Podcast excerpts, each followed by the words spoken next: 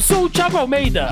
Eu sou o Denis Augusto. E eu sou o Roberto II. E hoje é 15 de abril de 2021 e você está em mais um Zona em Quarentena. Meus nobres arrochados, Segundo o Roberto II, hoje eu voltei para 2018 porque eu descobri a eletropisadinha ou tecnobrega, como vocês queiram chamar, mas eu fui dar uma É estudada. outra parada. Pois é, eu fui dar uma estudada, Roberto. Eu descobri que tem o eletropisadinha, tem o tecnobrega, tem o brega funk, tem uma, um mundo dentro dessas músicas que é hein? maravilhoso, cara. É maravilhoso isso. Passei o dia ouvindo isso, inclusive o Roberto me mandou várias músicas aqui. Acho que o JP, inclusive, deveria colocar aí. Eu vou mandar algumas pro JP colocar aí na Bota Blind trilha. Light são a rocha, JP. é Nossa top, senhora. Rogerinho. Então toca aí pra gente.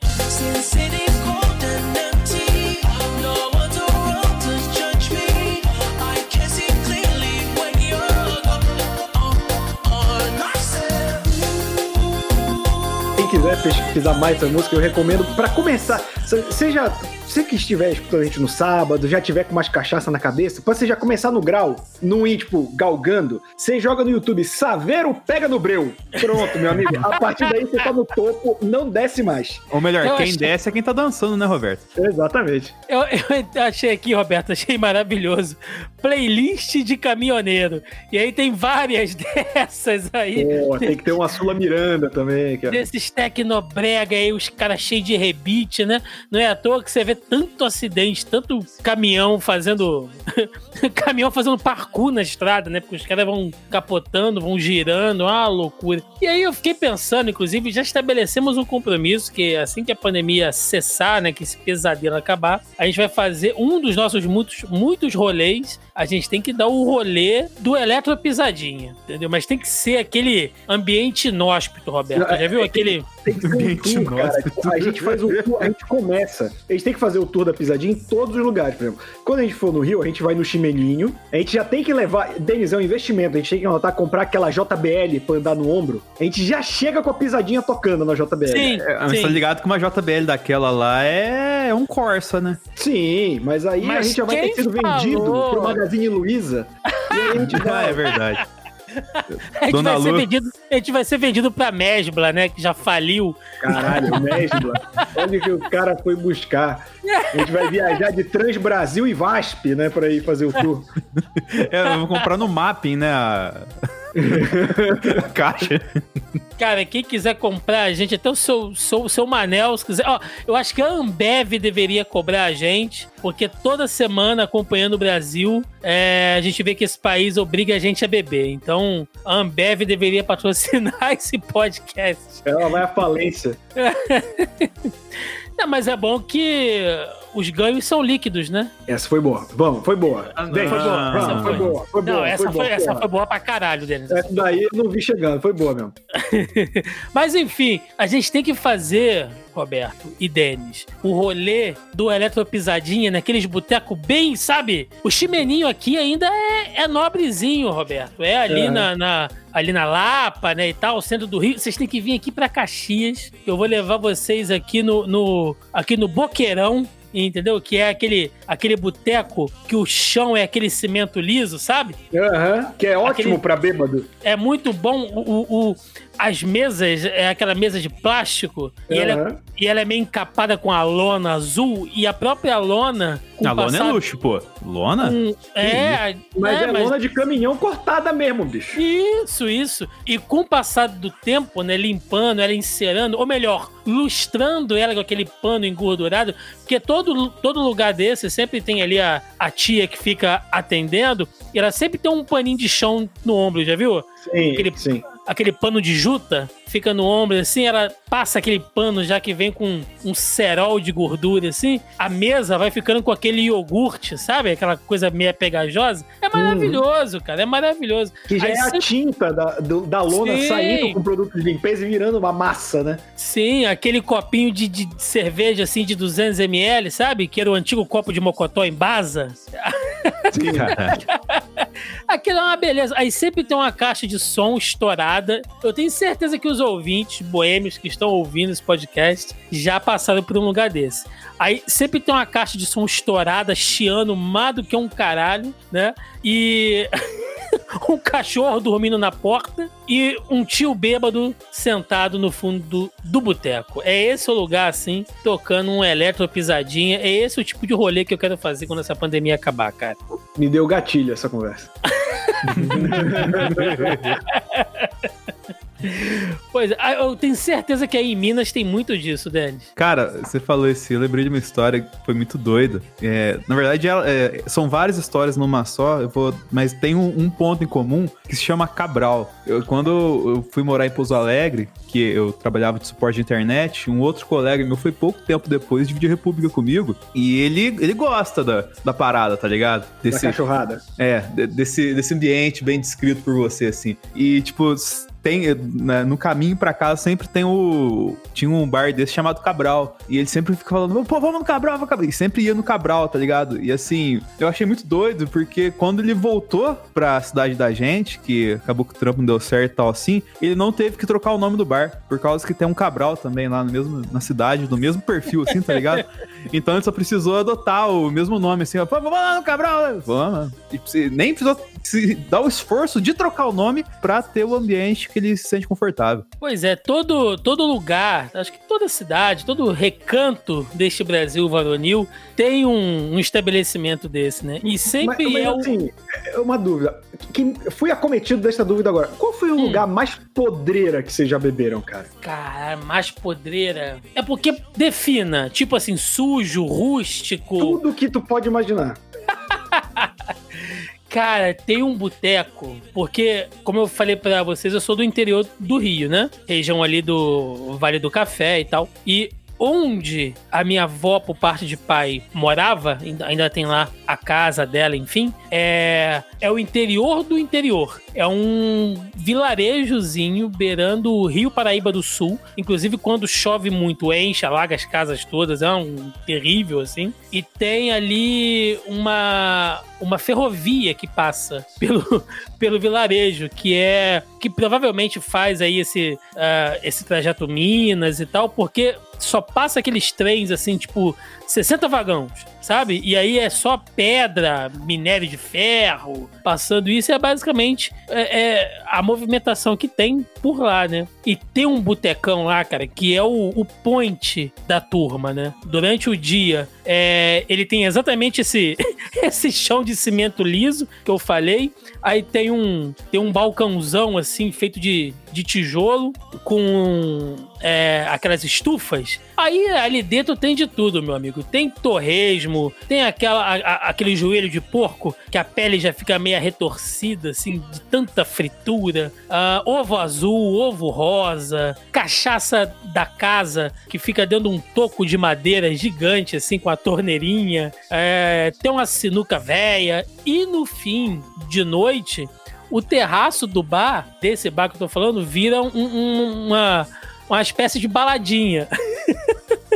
E ali, meu amigo, ali ó, é, é, rola de tudo, assim. O pessoal, inclusive, apelidou de levanta saia, porque tem uma escada que você tem que subir e todo mundo que passa por ali, aí você já viu, né? A turma fica lá embaixo, quando as meninas sobem, os caras ficam tudo lá embaixo. É, é, uma coisa bem do, né? Bem do interior, assim. Sim. E é maravilhoso, cara. Não, não, não é sujo, mas é tão interiorano, sabe? É tão assim. E aí você fica ali sentado. Um dia eu vou. Quando eu for lá novamente, eu vou tirar umas fotos, vou mandar pra vocês verem. É maravilhoso, assim. Aqui em Minas, o perfil de bar não, não muda muito em relação ao que o Thiago falou. Porém, tem as festas estilo quermesse, né? Aqui na região. E aí que, que mora a parada, porque Minas Gerais, ela. O interior de Minas Gerais se dá ao luxo de ter mais um carnaval, além do carnaval que já imita a Bahia. Então, assim, o, você vai nos perfis, assim, tipo. Tem uma festa chamada Congadas. E tem em várias cidades, não na mesma data, tá ligado?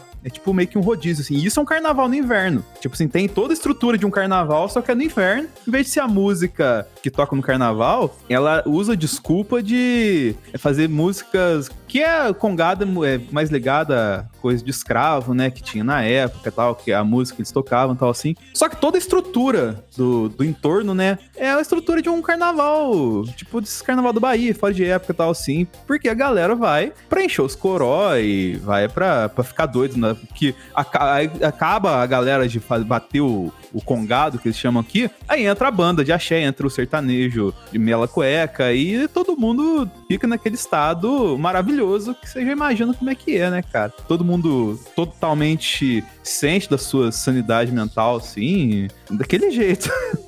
Cara, é, se vocês me, me permitirem destacar alguns lugares, já que vocês sabem que eu sou um homem de duas pátrias, né? Tenho o meu país Pará e também tenho o Bolsaquistão, também conhecido como São Paulo. E, e são experiências diferentes de podeira, né? Por exemplo, eu lembro, aqui em Belém tinha uma que eu adorava ir, adorava ir, cara. Tava um dia, tava bebendo com meu pai. Meu pai, aí meu irmão surgiu, foi beber com a gente, tava no bar. Meu irmão surgiu, começou a beber, aí meu irmão do lado virou, vamos ali na Cidade Velha. Cidade Velha é de fato o nome de um bairro, porque foi o, o, o bairro onde começou Belém, né? Onde os portugueses chegaram e foram montando a cidade. E aí hoje o nome é Cidade Velha. Vamos na Cidade Velha, tem a festa que uns amigos meus estão organizando. E pô, vamos, Cidade Velha tem, tem muitas festas legais e tal. A gente chegou, cara, é aquelas ruas estreitinhas, sabe, de paralelepípedo, que você entra já sabendo que o carro, o balanceamento já foi pro caralho. Aí a gente estacionou, aí viu, tá, onde estão passando um negócio ali, outro aqui, que geralmente tem festa e tal. Aí a gente entrou numa praça no meião da Cidade Velha. Aí meu irmão, não, é dobrando aqui. Aí a gente dobrou uma ruela, a gente entrou numa palafita, desceu uma escada. Cara, era um palafitão com aquela, aquela sinuca pensa, clássica. Uns banheiro nojento. Na época, as cervejas só eram da Skin, ou seja, era Skin, Nobel, Glacial e Primos. Só as opções que tinham de cerveja, além de cachaça. E era a festa, que eu amo muito essa festa, Black Soul Samba, que eu gostava. Tim Maia, Sandro de Sá, só música assim, bacana. Mas, cara, era muito maluco. Eu tava no cu da cidade velha, só maconheiro, que tava vendo essa porra, essa música. Ah, e depois não sabe por onde vem a fama. Mano, e eu tomando, tipo, a- as melhores opções eram Primos e Nova Skin, na garrafa Nossa! de 600. Jesus. Na garrafa de 600. Mas eu devo dizer que eu sinto saudade daquela época porque a cerveja mais cara de 600 ali era 5 reais, cara. É. 5 reais. Ou, mas eu tomava Nova Skin por 5 reais os 600ml, mas parecia que aquilo ali era champanhe. Mas com toda a vontade do mundo. E eu vou dizer, eu fui muito feliz naquela festa, mas era, Thiago, piso de cimento liso, Ah, palafitão, você via, você via o rio, sabe? Aí, cara, era muito engraçado, cara. não era, falha festa, nunca. Não Cara, falha é- nunca, Roberto. era uma festa, tipo, do caralho, só que no lugar mais podreira possível, bicho. E eu sinto falta dessa festa. Eu era muito bom, cara. Cinco reais a cerveja de 600. E o atendente, né, sempre tava ou com camisa de futebol ou camisa de político. Das duas, uma, assim, sempre, sempre. E no Aqui Sudeste- ainda entra o Abadá também.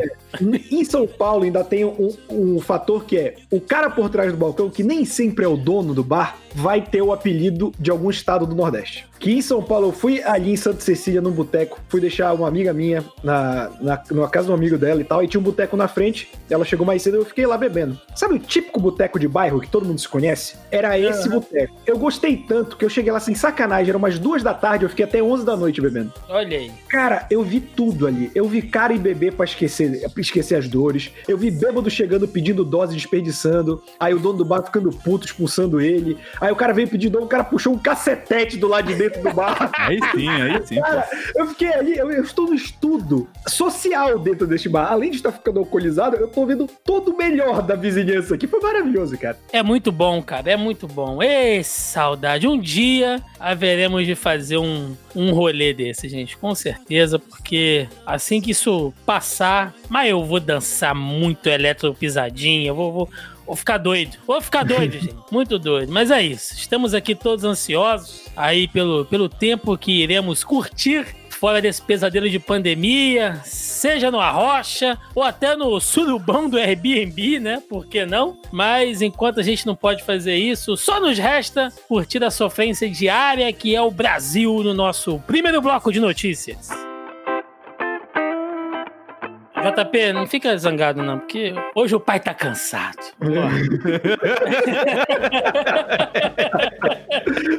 então vamos lá, começando aqui o nosso primeiro bloco de notícias. Link da Deutsche Welle. Inglaterra relaxa lockdown e reabre pubs e lojas. Olha aí. Com, com vacinação acelerada e após três meses de confinamento rígido, país começa a reabrir a economia. Multidões formam filas em frente ao comércio e a salões de beleza. Bares e restaurantes podem servir ao, ali- ao ar livre. A segunda etapa do plano de desconfinamento do governo britânico permite a reabertura de uma parte da atividade econômica que se manteve fechada desde o início de janeiro, quando foi decretado um terceiro lockdown nacional devido ao aumento de casos e mortes da doença. Sim, meus amigos, e o lockdown que não funciona em lugar nenhum do mundo, né? Na Terra plana, mas no mundo real as coisas são diferentes e os países que já estão vacinando, os países que fizeram realmente um confinamento decente, as coisas estão voltando aí, eu fico feliz. Porém, sem perder o gancho, eu duvido que na Inglaterra vai ter um pub bacana desse, com chão de cimento liso, com o torresmão ali no.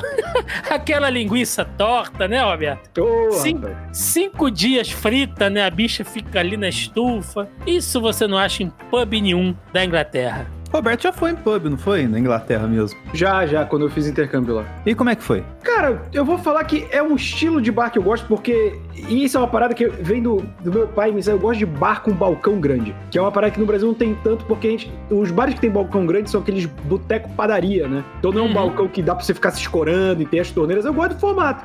Mas, pô, a galera também, o brasileiro adora glamourizar, né? O, o que o gringo faz. O pub é um bar padrão do, do, do inglês, cara. A diferença é a cerveja que eles bebem, que é tipo pro clima deles, pro clima frio e tal, mas não é nada de outro mundo, sabe? Não tem nova skin, né? Não, não, não tem nova skin, mas eles têm uma cerveja bem ruim também, vou te dizer. Ah, é, tá. Isso tem em todo lugar do. Cara, cerveja ruim, filho da puta, tem em todo lugar do mundo, cara. Isso e aí. geralmente cê- o filho da puta é quem traz a cerveja ruim pro churrasco. Exatamente. E por falar em pub. ah, vamos lá. Ei, garoto. Caramba.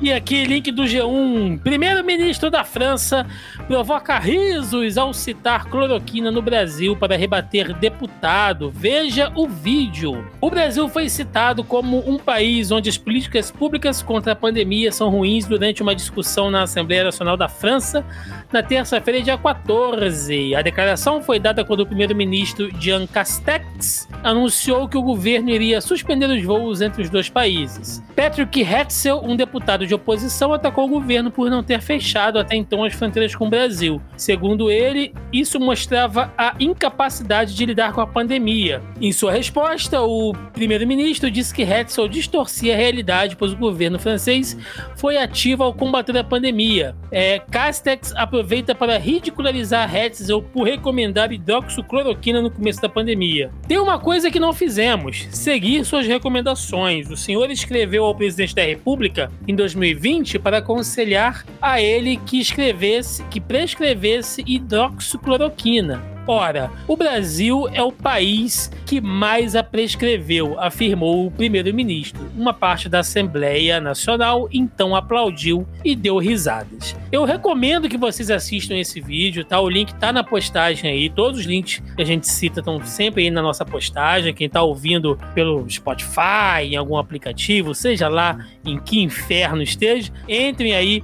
na, na postagem ou procurem aí é, esse vídeo, porque é maravilhoso, cara. É assim, é, o Brasil sendo aquele pária que o, que o Ernesto Araújo sempre se vangloriou, né, de que seríamos. Seguindo aqui, link da CNN Brasil. Casos globais de Covid-19 aumentam pela sétima semana consecutiva Diz OMS, já são sete semanas consecutivas de aumento de casos globais de Covid-19 e quatro semanas de aumento de mortes pela doença em todo o mundo, alertou nesta segunda-feira o diretor-geral da Organização Mundial da Saúde, Tedros Adhanom durante uma coletiva de imprensa em Genebra, na Suíça. Em janeiro e fevereiro, o mundo viu seis semanas consecutivas de declínio de casos, disse Tedros.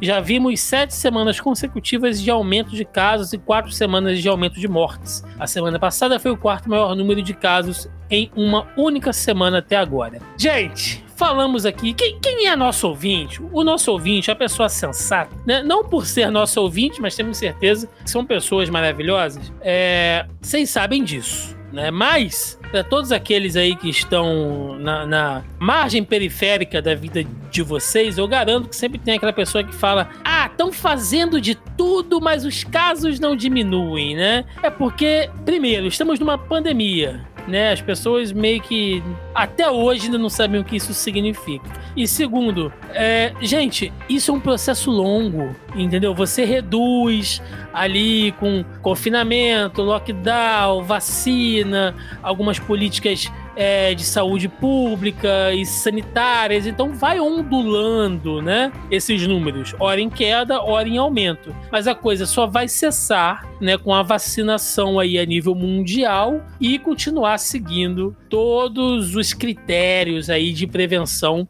até que a coisa seja realmente controlada. A gente já falou isso um monte de vezes, mas vale a pena ressaltar sempre. E não só isso, Thiago. É, pregando a palavra de Átila, né, que a gente costuma aqui, é, o Átila comentou, acho que semana passada, se não por esses dias, da questão da variante brasileira tá entrando nos países da América do Sul. E os países da América do Sul não estarem preparados para essa reinfecção né, dessa variante um pouco mais agressiva. E os países, acho que ele citou Chile, Paraguai, não lembro se Colômbia ou Equador, em que os casos de morte pela variante brasileira estavam aumentando. Então, o fato de um país como o Brasil não tomar as devidas precauções afeta os vizinhos. Então, isso vai flutuar porque é um negócio que depende, como tu mesmo falaste, de todo mundo fazer a sua parte. E tem o lance do Uruguai também, né? O Uruguai, ele tava indo direitinho, abriu a fronteira, tipo, minimamente, bum, explodiu o caso lá, né, cara? Porque a variante brasileira chegou lá, eles não estavam preparados pra isso. Hoje na América Latina, o Brasil é como se a América Latina fosse uma vila, sabe essas vilas assim de com, com casa porta com porta? O Brasil é aquela casa que bota som alto, bota o lixo pra fora com a sacola aberta, sabe? Dá uma mosquitada da porra, uma sujeira e bota o cachorro pra cagar na porta do vizinho. O Brasil é isso aí, cara. O Brasil é o, é o vizinho arrombado da vila da América do Sul hoje em dia. Seguido aqui, link da CNN Brasil. Estados Unidos podem ter 300 milhões de doses de vacina excedentes até o final de julho. Os Estados Unidos, né, tem aí, podem ter, né, cerca de 300 milhões de doses excedentes de acordo com um relatório da Duke University, os pesquisadores usaram dados sobre o compromisso de compra antecipada do governo dos Estados Unidos com os gigantes dos medicamentos para chegar à estimativa. O país tem compromissos de vacinas com a Pfizer, Moderna, Johnson Johnson, AstraZeneca e Novavax. As vacinas da AstraZeneca e Novavax ainda não receberam autorização de uso de emergência nos Estados Unidos, de acordo com a Food and Drug Administration, né, a FDA aí, que é uma espécie de Anvisa dos Estados Unidos. É... Roberto falou isso, né? Antes, né? Antes desse rolê todo aí que a gente tá, em que os grandes países, né, as grandes nações iam comprar e iam investir, e agora os caras estão até com excedente, né, bicho? Sim, eles querem garantir, né? Tipo, ah, por que não comprou só o deles? Porque eles querem garantir. O correto seria qualquer país comprar mais doses do que o número de população. Caso falhe, caso tenha desvio, se alguma carreta tombar com, com essas coisas dentro, entendeu? Tipo, tem que pensar em tudo isso, cara. E, e muita gente aposta nesse sucesso dos Estados Unidos, né? Pra conseguir vacinas que não conseguiram a tempo, né, galera? Será que vai dar Verdade. certo? Link do Poder 360. Eficácia da Coronavac aumenta se intervalo entre doses for superior a 21 dias. Um estudo publicado no domingo, dia 11 de abril, na plataforma científica SSRN, demo- demonstrou que a eficácia geral da Coronavac é de 50,7% contra a Covid. Os resultados ainda não foram avaliados por outros cientistas, o que é necessário para serem considerados válidos, mas os números são similares aos apresentados pelo Instituto Butantan em janeiro de 2021. A Coronavac atualmente é o principal imunizante na campanha de imunização brasileira. O estudo da fase 3 tem como foco avaliar a eficácia e a segurança da vacina. Os testes confirmaram a segurança do imunizante. A principal reação adversa registrada foi dor no local da aplicação da injeção. Entre os voluntários que receberam a vacina, 77,1% afirmaram sentir dor, já que quem recebeu o placebo ah, relatou o mesmo. O estudo foi feito de forma que os voluntários não soubessem se tinham recebido a vacina ou o placebo. E aí agora sobre a eficácia, gente. O estudo mostrou que apesar da eficácia geral pouco acima do necessário, né, os 50%, ah, a Coronavac impede a morte de pessoas infectadas pelo vírus.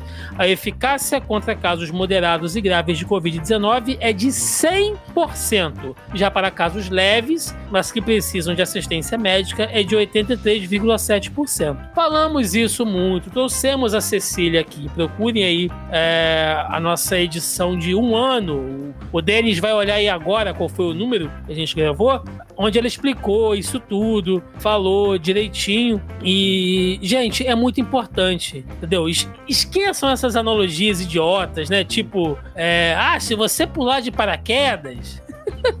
Os caras fazem um, faz analogia dessa, né? Tem 50% de você abrir o paraquedas e não, quer, e, e não, e não morrer. Esqueçam isso. Esqueçam isso. Tá? A vacina é segura, tem 100% de chance de você não morrer, e segundo o estudo aqui, pelo menos 83% de chance de você não ficar fudido numa UTI, né? E isso já é muito significativo. É, igual no programa 65 que o Thiago mencionou, né? Isso É, aí. é importantíssimo a gente fazer isso, porque o Roberto vai falar uma coisa muito importante que eu perdi totalmente linha de raciocínio agora. A galera faz comparação do tipo, ah, se você pulasse paraquedas, não, filho da puta. É, é basicamente, se alguém te empurrou do, do avião e você pega um paraquedas perto do chão, esse paraquedas, qualquer um deles vai impedir que você morra ao bater no chão. Saca? Se você abrir ele direito, se ele abrir de uma maneira correta, você talvez se machuque um pouco, mas você não vai morrer. Vamos lá, vamos pra Ásia. Link do Estadão. China estuda a mistura de várias vacinas para aumentar a eficácia contra a Covid-19. O diretor do Centro de Controle e Prevenção de Doenças da China, Gao Fu, admitiu que a eficácia vacinas contra a Covid-19 em seu país não é alta e destacou que Pequim estuda a mistura de vários imunizantes para aumentar a eficácia do antígeno. Em reportagem do jornal South China, China, né, Morning Post de Hong Kong, Gao disse em uma conferência na cidade chinesa de Gengdu que a China está avaliando dois caminhos para melhorias para resolver o problema de que a eficácia das vacinas atual não é tão alta. Uma delas seria ajustar a inoculação, ou seja, né, aumentar a dose, o número de doses ou o espaçamento entre elas, e a outra combinando vacinas de diferentes tipos de tecnologia. Então tá aí a China querendo fazer um surubão do Airbnb com as É. vacinas, né? Vai, misturar, vai fazer um coquetel, vai fazer um Dá uma galfada em todas, né? a Cuba Libre, né? Agora assim, gente, brincadeiras à parte, a gente já havia perguntado isso pra Cecília de novo, em alguma edição passada, se haveria algum problema em se misturar vacinas e ela a princípio disse que não, né? Inclusive até Então, brasileiro já misturou, né? pois é, pois é. Então a galera tá aí tentando de tudo. Tem gente tomando até soro fisiológico, bicho. Tem gente tomando, deixa pra lá. Ô, rapaz. isso É, é- seguindo aqui, link do G1. Agências dos Estados Unidos recomendam pausa na aplicação da vacina da Johnson após seis casos de coágulos em 7 milhões de doses aplicadas. Os casos de coágulos representam apenas 0,000008824% das doses aplicadas. Recomendação da pausa é da FDA e do CDC. Vacina já foi aprovada pela Anvisa, mas ainda não é usada no Brasil. Então, assim, gente, é menos que zero. Mas, porém, está em observação, né? A gente falou das questões da de coágulo, de trombose, da vacina da Johnson, como é uma tecnologia ainda muito recente, recomenda-se cautela, mas por favor, sem, sem alardes. É, quando você tem vacina sobrando, você pode fazer essas coisas, né? Ah, é, pois é. Eu vou dizer que eu fiquei um pouco preocupado quando o Thiago começou a, a ler essa notícia que é recomenda pau. Aí ele fala, Zá, eu eita, rapaz. Calma, menino. Vou te dizer que o desespero da turma tá tão grande, Roberto. Ah, a galera aí, hein? Nossa, Não é tudo por uma boa picada. Seguindo aqui, link da Folha. Brasil não conseguirá domar pandemia só com a vacina, diz OMS. O Brasil não vai conseguir domar a pandemia de coronavírus se priorizar apenas a vacinação, afirmou nesta sexta-feira a OMS. Abre aspas. Temos de parar de pensar que a crise se resolve com uma ou outra medida. A vacina é apenas um componente e é preciso adotar ações amplas apoiadas por líderes, apoiadas pelos governos, disse a líder técnica para a Covid-19 da entidade, Maria Van Kerkhove. E também aqui, link do G1, segunda dose da vacina ainda não foi aplicada em 1,5 milhão aptos a receber, diz o Ministério. Segundo especialistas, segunda dose ajuda a proteger a própria pessoa e reduz a possibilidade de outros se infectarem. Ministro da Saúde participou de café da manhã com jornalistas aí na manhã do dia 13. Link do Estado de Minas. Ministério da Saúde prepara a busca pelos que pularam segunda dose da vacina. Enquanto o processo de vacinação contra o coronavírus caminha a passos lentos, uma outra preocupação surge no Brasil em meio ao avanço da doença em todas as regiões. O Ministério da Saúde informou pelo menos 1,5 milhão de pessoas não voltaram aos postos de saúde para tomar a segunda dose do imunizante, deixando de cumprir o protocolo estipulado pelo Programa Nacional de Imunização. Do total, 89.122 pessoas são de Minas e deixaram de completar o esquema vacinal contra a Covid-19. É, Então, fazendo aqui um compilado né, dessas três notícias, basicamente a OMS só está dizendo que nós estamos falando, né? Se, a- se o Tedros Adhanom com o seu shortinho tivesse ouvido o Zona em Quarentena, Não, ele, ele tá saberia, Thiago. né? Ele, ele tá lá no, no bar do, do, do chão de cimento liso, né? No Cabral. É, tomo- no, no Cabral tomando uma nova skin. A gente misturou todos os bares agora aqui. Ah, igual a China tá fazendo com vacina.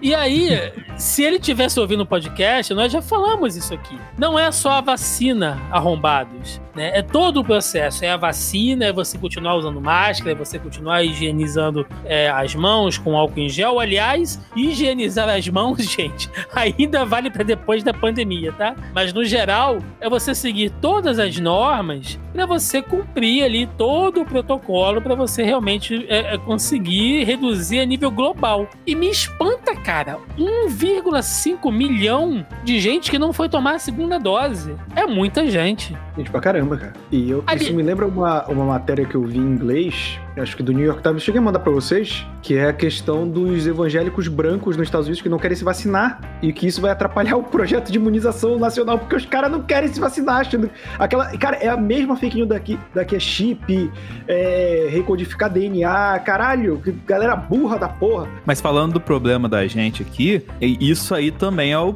o Ministério da Saúde que agora tá se preparando para buscar a galera para tomar a segunda dose, deveria se preparar na primeira dose para indicar para muita gente que não faz ideia que tem que tomar duas doses, que tomou vacina, que tem que voltar depois de tantos dias para tomar a segunda dose. Só que ah, provavelmente Jenny, não sei, não sei. Você acha que é por desinformação? Não, tem, logicamente, é filha da putagem, mas tem desinformação também, cara. Tem muita gente que, cara, que tá caindo de paraquedas e, não- e tomou a, do- a primeira dose e não sabe nem tomar a segunda. Isso tem pra caralho, cara. Olha, eu acho mais fácil o cara que foi só pra tirar foto pra postar no Instagram do que ser por desinformação, cara, porque é muita gente. Mas enfim, né? Esperamos aí. Faz uma forcinha. Você conhece alguém que só tomou uma dose até agora e não voltou? Voltem. E deixa eu só falar com vocês aqui. Eu esqueci, eu ia trazer isso no início do podcast, mas a gente tava num- numa, numa viagem aqui do, do Eletrobrega e eu esqueci. Meus pais se vacinaram, tomaram aí a vacina primeira e segunda dose. Então, estamos em um bom caminho. Dois jacarés na casa do Thiago. Ah, é, aqui tá, tá demais. A família, a família reptiliana, né? Praticamente. É, vamos dar um rolê por Serrana, gente, em São Paulo. Temos aqui três notícias. Link do IG. É, ainda existe o IG? Meu Deus. É, vacinação em Serrana imuniza mais de 97% da população. A cidade de Serrana, no interior de São Paulo, concluiu a vacinação em massa da população adulta do município contra o novo coronavírus, segundo dados divulgados pelo Instituto Butantan. 27,1 mil pessoas receberam as duas doses da Coronavac, o imunizante, feito em parceria com o laboratório chinês da Sinovac. Link do Correio Brasiliense. Serrana está há 13 dias sem intubar. Vacinação em massa termina hoje. Ao todo, 27.160 dos cerca de 47 mil- dos 45 mil habitantes da cidade foram vacinados com a segunda dose da Coronavac. Os resultados do estudo começaram a ser divulgados a partir de maio pelo Instituto Butantan. E para fechar, link da CNN, Serrana registrou uma morte em toda a população imunizada na vacinação em massa. O voluntário apresentou sintomas de Covid-19 antes da segunda dose. Resultado final do projeto será apresentado em maio. Então tá aí, gente. Serrana talvez seja o melhor case brasileiro até agora. Né, os caras vacinaram aí é, pouco mais de 27 mil, né, dos 45 mil habitantes, e já receberam a segunda dose. Só foi registrada uma morte antes da, da tomada aí da segunda dose. Então, é, tá mais que provado, né? Que a vacina, como a gente tem falado isso, eu tô repetindo para deixar isso bem enfatizado, a vacina é apenas um, uma das medidas, né, a serem tomadas ah, durante a pandemia, né, para acabar com a pandemia, melhor dizendo, mas talvez seja mais importante e que vai apresentar números mais rápidos. E Serrana está sendo um ótimo case para isso. Seguindo aqui, link do UOL. Covid faz metrô de São Paulo ter perda de 1,7 bilhão, cortar trens e aumentar o tempo de espera. A companhia do Metropolitano de São Paulo, o metrô, registrou um tombo histórico em suas receitas no ano de 2020, terminando o ano com um prejuízo inédito de 1,7 bilhão. O resultado decorre da queda do número de passageiros no sistema por causa da pandemia de coronavírus. Na crise, a empresa retirou trens de circulação e aumentou o tempo de espera nas plataformas, no momento em que os passageiros precisaram estar mais distantes uns dos outros. Então tá aí, gente. Até o metrô de São Paulo, que pra você que é de São Paulo, você acha besteira. Mas pra gente que é do Rio, o metrô de São Paulo é maravilhoso. Vem um trem atrás do outro, bicho. Você roda a cidade inteira, diferente do Rio de Janeiro, que é aquela tripa, né? Se você não, não mora ali no, no centro, Zona Norte, Zona Sul, é, eu, Baixada Fluminense, né, tô fudido. Mas se fosse em São Paulo ali, você faz praticamente a cidade, né? A área metropolitana e adjacências todas de metrô e trem. Mas ainda assim, os caras tiveram um bom tombo. É, mas mesmo assim, isso é um problema também. E o Roberto, que convive mais com o metrô do que a gente, do- esse metrô com problema do que a gente quando estava em São Paulo, é que, cara, mais demora de, met- de trem é mais espera de gente na plataforma. E mais gente na plataforma é elas mais expostas ao vírus também, né? Exatamente. E, inclusive, é, vocês chegaram a ver, não sei se tá aí aquele grupo de pessoas que foram rezar no metrô? Eu vi. Caralho, que vergonha, bicho. Seguindo aqui também, link do UOL. Pela primeira vez, mortes pela Covid no país superam a soma das outras doenças. O avanço da pandemia no Brasil fez com que a mortalidade pela Covid-19 superasse pela primeira vez a soma de todas as mortes causadas por outras doenças em uma semana. Os dados se referem à semana entre 28 de março e 3 de abril, quando os óbitos pela Covid-19 responderam por 50,3% das mortes naturais no país, enquanto todas as outras doenças somadas responderam por 49,7%. E aqui vocês têm que esfregar isso na cara de todos os caios copolas arrombados desse país.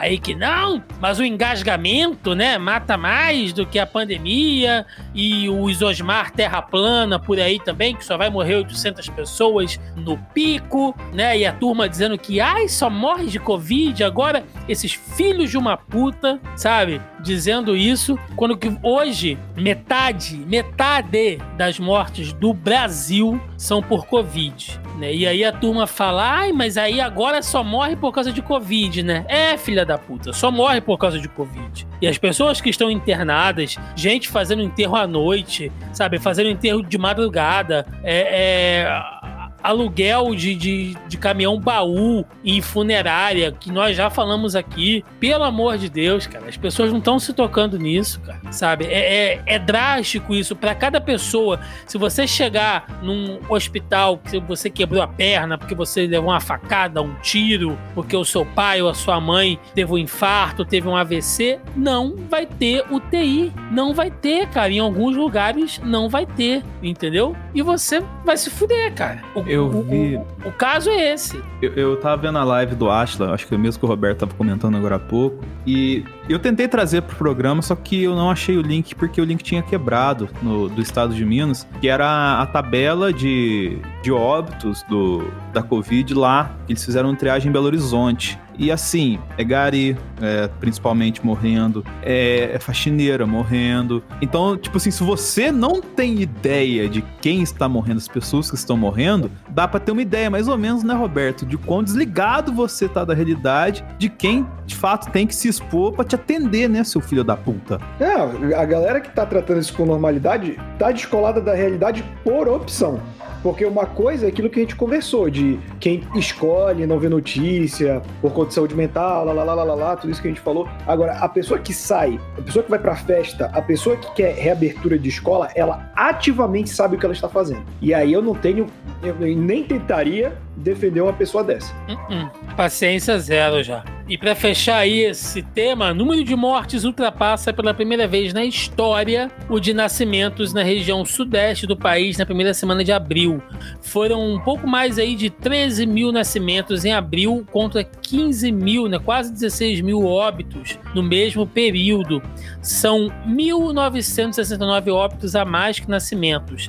Dados da Associação dos Registradores de Pessoas Naturais são preliminares, uma vez que cartórios têm prazos de 10 dias para realizar os registros. Lembrando aí que os pesquisadores apontam que o fato é inédito e deve atingir o país como um todo, não apenas na região sudeste, né, como diz o título dessa, dessa matéria, e que essa é a primeira queda em 120 anos, onde a população do Brasil só cresceu. Então aqui, palmas para este essa gestão, né, que está vendo depois de 120 anos é, mais pessoas morrendo do que nascendo em partes do Brasil. Link da Piauí, olha. Covid Dois anos da expectativa de vida dos brasileiros. Mortalidade associada à doença diminui esperança de vida de 77 para 75 anos. Rio e Porto Alegre registraram mais mortes que nascimentos em 2020. Eu gosto de maneira mórbida, né, desse termo, esperança de vida. É foda, né, cara? É isso aí, ó. O brasileiro que tava aí com uma, com uma média de, de quase 80 anos vai ser reduzido. E aí você pensa, ai, mas são dois anos a menos só. Mas isso faz uma puta diferença, cara.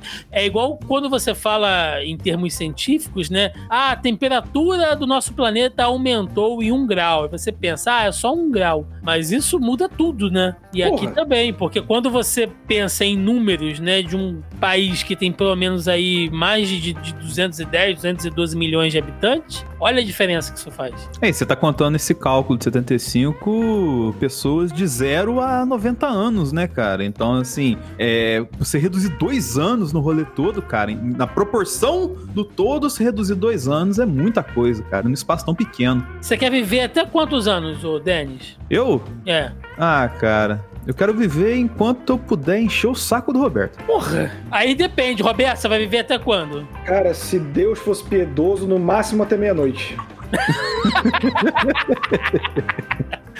Vamos lá. Link do Globo. Levantamento alerta para a escassez de oxigênio em 105 cidades do Brasil. Um levantamento do Conselho Na- Nacional de Secretarias Municipais de Saúde, é, com 2.465 municípios em todo o país, mostra que 1.105 deles, ou seja, 47%, temem falta de oxigênio nos próximos dias. Questionadas se as cidades teriam capacidade de de suportar o aumento na demanda, com o aumento de casos, 65,1 disseram que não teria mais oxigênio para pacientes. É isso. Né? A gente tem falado muito disso nas últimas semanas também sobre outros insumos que estão faltando, desde seringa, é, agulha, luva, ahn, anestésico, né, para você entubar e tá faltando oxigênio também. E gente, oxigênio é oxigênio. Não é só pro cara de covid, né? É pro cara que chega lá com, com, com crise de asma, é pro cara que chega lá depois de ter um derrame, sei lá, qualquer coisa nesse sentido. Então, de novo, sabe?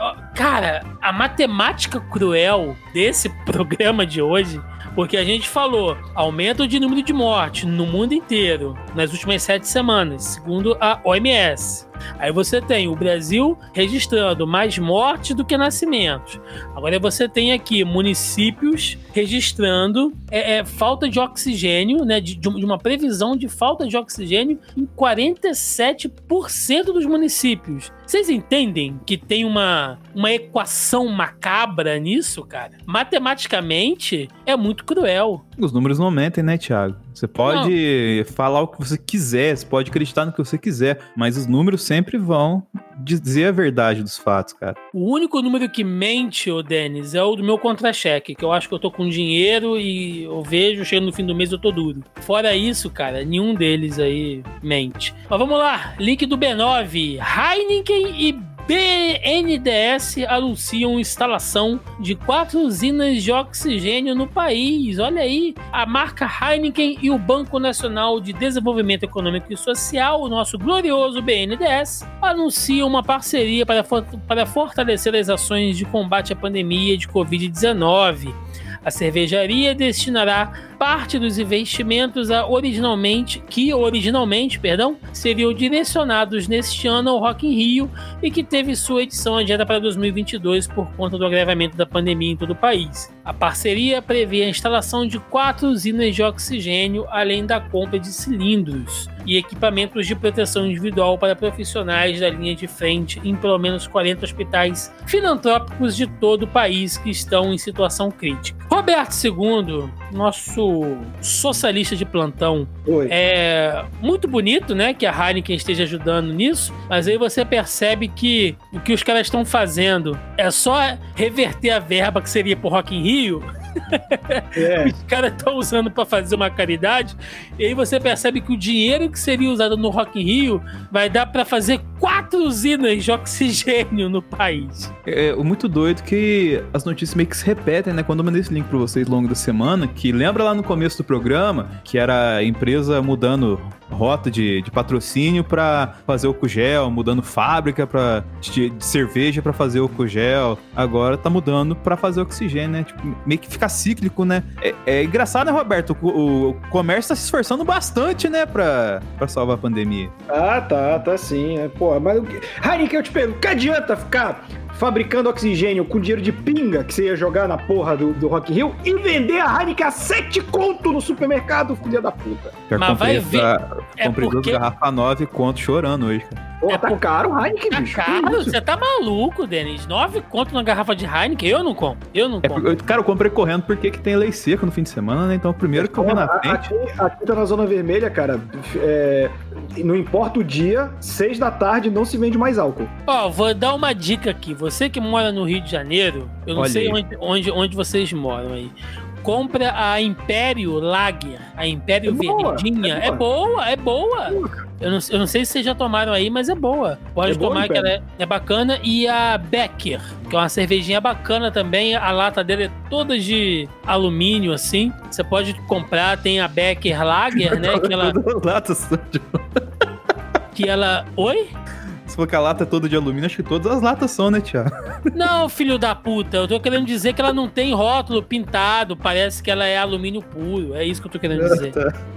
E Você pode comprar aí essa Becker, tem a, a Lager normal, que ela tem ali um, um sabor aproximado com a Heineken. Tem a de trigo e tem a Dunkel também, pra quem gostar de cerveja escura aí, um pouco mais adocicada. Fica pra a quem gosta dica de aí. cerveja e mora em lugar que ache fácil, porque a cerveja realmente não é fácil de achar, é, procurem a, a Tsingtao, que é uma cerveja chinesa. Ela é tipo uma Heineken mais levinha e não é tão cara. Olha aí.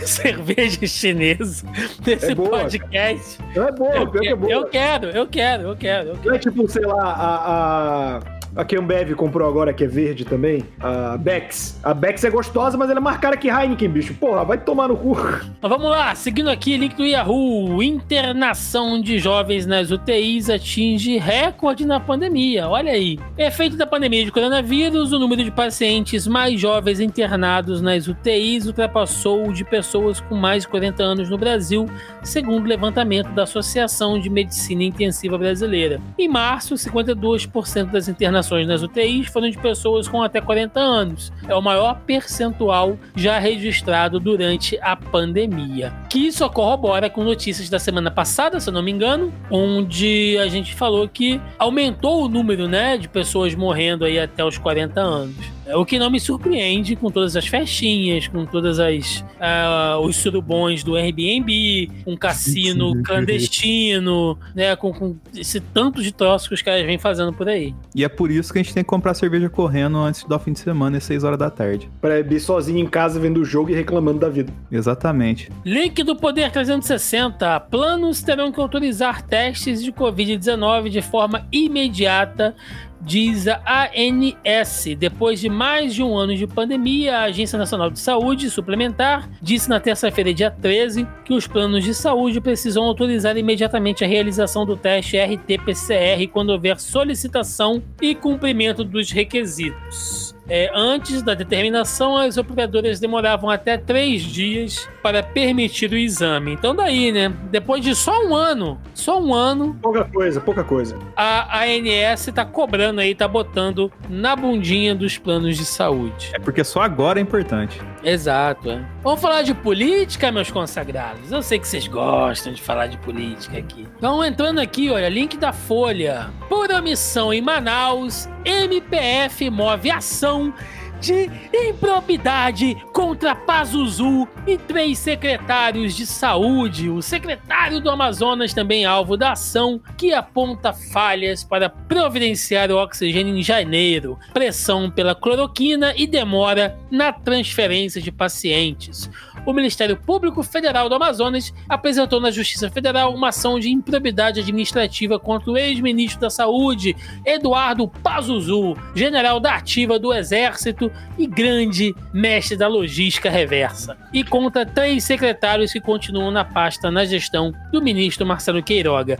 A ação aponta a omissão das autoridades federais na crise de saúde no Amazonas durante a segunda onda da pandemia em dezembro e em janeiro. E eu leio essa notícia com uma satisfação totalmente não disfarçada, porque nós falamos aqui que o Pazuello teria que responder por isso. Lógico, lógico que a gente sabe, né, que o Pazuzu foi apenas ali um bonecão de Olinda na mão do Bolsonaro, né, do nosso excrementíssimo, onde o próprio, né, o próprio general da ativa disse que um manda e o outro obedece, ou seja, ele estava ali só para ser fantoche de genocídio. E bom, vocês sabem o que aconteceu. Porém, o cara tem que responder por isso sim, né? Houve ali uma omissão, houve um alerta ah, do sistema de saúde do Amazonas e de Manaus, né? Que mandaram lá aquele memorando pro Ministério da Saúde dizendo: olha, vai dar merda. Os caras ignoraram, né, ignoraram compra de insumos e mandaram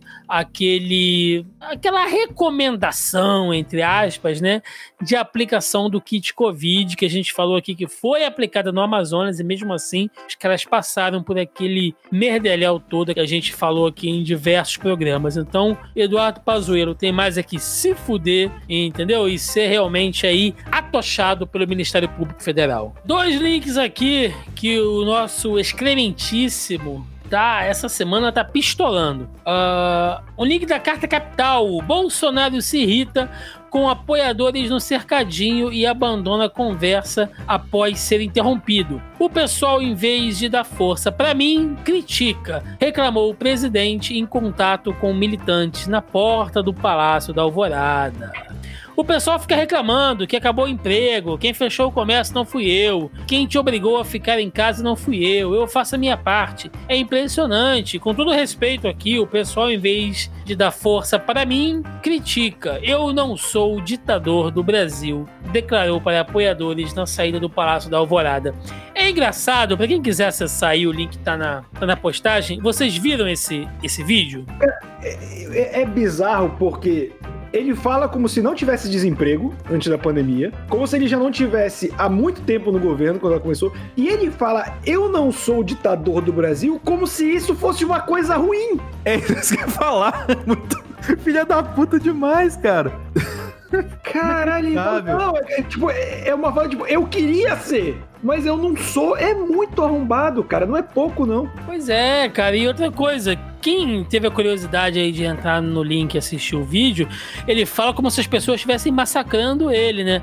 Mas nem foi, cara. A turma só tava ali, presidente, né? Vamos dar uma força aí e tal. A- a- É a mesma galera que ainda chupa as bolas dele. Mas simplesmente porque as pessoas demonstraram alguma preocupação com a economia, ele já ficou pistolinha, né? É, é, é que nem aquele, aquele episódio do Chapolin, né? Que o Chapolin vira lá pro professor Girafales e fala: Capitão, capitão, a população está com fome. Foi isso que fizeram com ele, né? Tipo assim, dando um alerta pro cara, não, tipo, cobrando ele, mas. Não, é, mas qualquer coisa que contrarie ele é torcida contra. Mas eu É. sempre acho do caralho que a galera que paga de machão, de antigamente que era melhor, e que a é, gente que fala de justiça social é a turma do mimimi, não aguenta uma cobrada, não, bicho. não. Um- Qualquer. O- Cara, o Bolsonaro não aguentava uma semana trabalhando em escritório. Parece que só, o, que só o governo dele, né, Roberto, é que sofre oposição, né? Todos os É. outros governos nunca tiveram oposição. Eu tava ouvindo essa semana, eu maratonei, na verdade, que eu tinha comentado aqui, agora eu terminei o Retrato Falado, que é o podcast da Piauí sobre Bolsonaro, e o último episódio um especial da moça que, da repórter lá, que entrou na casa do, do Lavão e entrevistou ele, assim, na primeira vez, na segunda vez ele ficou tudo puto e tal, e ela, e ela faz uma análise perfeita do perfil desses caras, velho, de como, tipo assim, eles, eles tentam argumentar com os argumentos bosta deles, e quando eles perdem razão vai pra, pra agressividade e tudo mais e tal, assim, e, cara, é um modo operante que se emula toda vez que o Bolsonaro simplesmente é contrariado, como o Roberto disse. Cara, ela teve muito sangue frio, cara. Nossa senhora. Ela ali. Demais, Escutem, escutem o retrato falado, que é realmente muito bom. Mas vamos lá, seguindo aqui. E aí eu quero que vocês só observem. Eu vou, eu, eu vou mandar aqui no nosso chat. Os ouvintes olhem aí. Essa thumbnail foi uma sacanagem, não foi? Ou eu tô vendo demais? Ah, garoto. Vou pôr ela na arte. Essa thumbnail tá de sacanagem, não tá, Roberto? Não é, não é possível que isso seja. Cara, parabéns. Parabéns, porque olha. Os programadores do Walk estão de parabéns, cara. Cara, se, se- olha, se não foi proposital, até o algoritmo já tá reconhecendo. Olhem a thumbnail e aí vocês tirem suas conclusões. Mas vamos lá, link aqui de notícias do UOL. Bolsonaro diz que Brasil está no limite e fala em barril de pólvora. O excrementíssimo presidente da República, Jair Bolsonaro, sem partido e sem vergonha, disse sem hoje máscara. e sem máscara, disse hoje que o Brasil está no limite e, sem ser específico, afirmou que aguarda uma sinalização do povo para tomar providências. Ele ainda falou em barril de pólvora por causa dos problemas sociais gerados pela pandemia do novo coronavírus no Brasil. É engraçado, se não fosse trágico, que ele fala, né? É, tô aguardando uma, uma sinalização do povo, né, para tomar uma providência. A gente disse aqui naquele episódio que a gente falou sobre o aniversário, né, do golpe de 64, que todas as vezes que as Forças Armadas saíram da caserna foram por incentivo é, de parte da sociedade civil, certo? E agora o Bolsonaro tá ali claramente induzindo, fala, olha, eu tô aqui só esperando, né, a turma fazer aí uma, é, juntar mais de 100 pessoas, né, que tá difícil ele conseguir A fazer isso. 50 já tá um pouco complicado, né? Pois é, e você vê que essas que essas carreatas dele, né, só tem Citroën, HB20, né, carro de, de, de assessor, só tem isso agora. É, carreatas. fora, tem que- tinha que ter algum esperto ali. Eu falo, tem que ter um doido infiltrado. Eu só tô esperando toda a população aí, velho. Tá esperando o quê? 500 mil, filho da puta, né? É, e ele fala: Não, tô esperando uma sinalização do povo pra tomar providências. Ô, ô, ô, ô, meu querido, você teve uma sinalização do povo em 2018 quando você foi eleito presidente da República. Se isso não é uma sinalização suficiente pra você tomar uma providência, eu não sei mais o que é. Vamos lá, agora diretamente atravessar aqui o Planalto e, e vamos para o STF. Link do estado de Minas. Carmen Lúcia pede que STF analise queixa contra Bolsonaro por genocídio. A ministra Carmen Lúcia, do STF, pediu que seja levado ao plenário da corte uma queixa-crime contra o presidente Jair Bolsonaro pela acusação de genocídio dos povos indígenas durante a pandemia de Covid-19. Os ministros devem avaliar se a PGR abre inquérito para investigar o caso. O que acontece? A gente fica aqui falando da questão de genocídio, governo genocida, né? É, a própria PGR, que eu tenho chamado de Procuradoria Genocida da República, mas efetivamente, gente, né? Eu sei que a gente fala de genocídio aqui de forma até um pouco efêmera e mais para ser uma coisa crítica, mas em relação aos povos indígenas que sofreram aí ah, muito mais, né, com falta de insumos, com realmente assim, um descaso do governo, vale lembrar, tá? E aí, se algum jurista de plantão quiser me corrigir, mas se eu não estou enganado, segundo a Constituição, é, cabe a tutela do governo federal cuidar dos povos indígenas do Brasil, cara. Então, assim, tudo que acontece ou deixa de acontecer com, com, com esses grupos cabe responsabilidade do governo federal. Então, assim, eu não sei se isso vai pra frente, né? Mas somado a isso, uma coisa que a gente vai falar lá no bloco de debate, a pressão política tá chegando, tá chegando. É por isso que o excrementíssimo tá nervoso demais. E pra fechar aqui o nosso mini bloco de notícias, link do UOL, Cátia Abreu e Écio Neves pedem envio de equipe técnica da OMS. Os presidentes das comissões de Relações Exteriores e Defesa Nacional do Senado Federal e da Câmara dos Deputados, a senadora Cátia Abreu e o deputado Aécio Neves, respectivamente, assinaram ontem carta conjunta dirigida ao diretor-geral da OMS, Tedros Adhanom, manifestando o interesse do Instituto Butantan em receber missão de cooperação técnica oferecidas pela Organização Internacional ao Brasil. O objetivo da missão seria fornecer apoio ao desenvolvimento da produção autônoma de vacinas pelo Butantan. Para reforçar aquilo que a gente já falou, né, inclusive deu meio aquela controvérsia com Dória, se a vacina era 100% brasileira ou se não era, não importa, gente, não importa. Tendo mais autonomia pro Butantan e produzindo-se mais vacinas, eu já tô feliz. Quero saber o que, que o AES tava cheirando de chamar o Tedros pra cá. Ele tá sentindo aí o, o cheiro de uma mudança política. Link aqui do TV Pop. Nossa, onde estamos chegando, né? Re- Nossa senhora. Record ignora protocolos e elenco de Gênesis sofre surto de Covid-19. A Record decidiu ignorar os protocolos e retomar as gravações da novela Gênesis após uma semana de paralisação. Para a próxima segunda-feira, mesmo com o agravamento da pandemia de Covid-19. As informações são do jornalista Sandro Nascimento e do site Na Telinha, que é parceiro do UOL. A emissora distribuiu um comunicado interno ao elenco que informa que enquanto o Rio de Janeiro estiver em fase vermelha, as gravações estariam suspensas. Atualmente o estado inteiro está na fase roxa, um nível acima da vermelha. Então tá aí a novela Gênesis.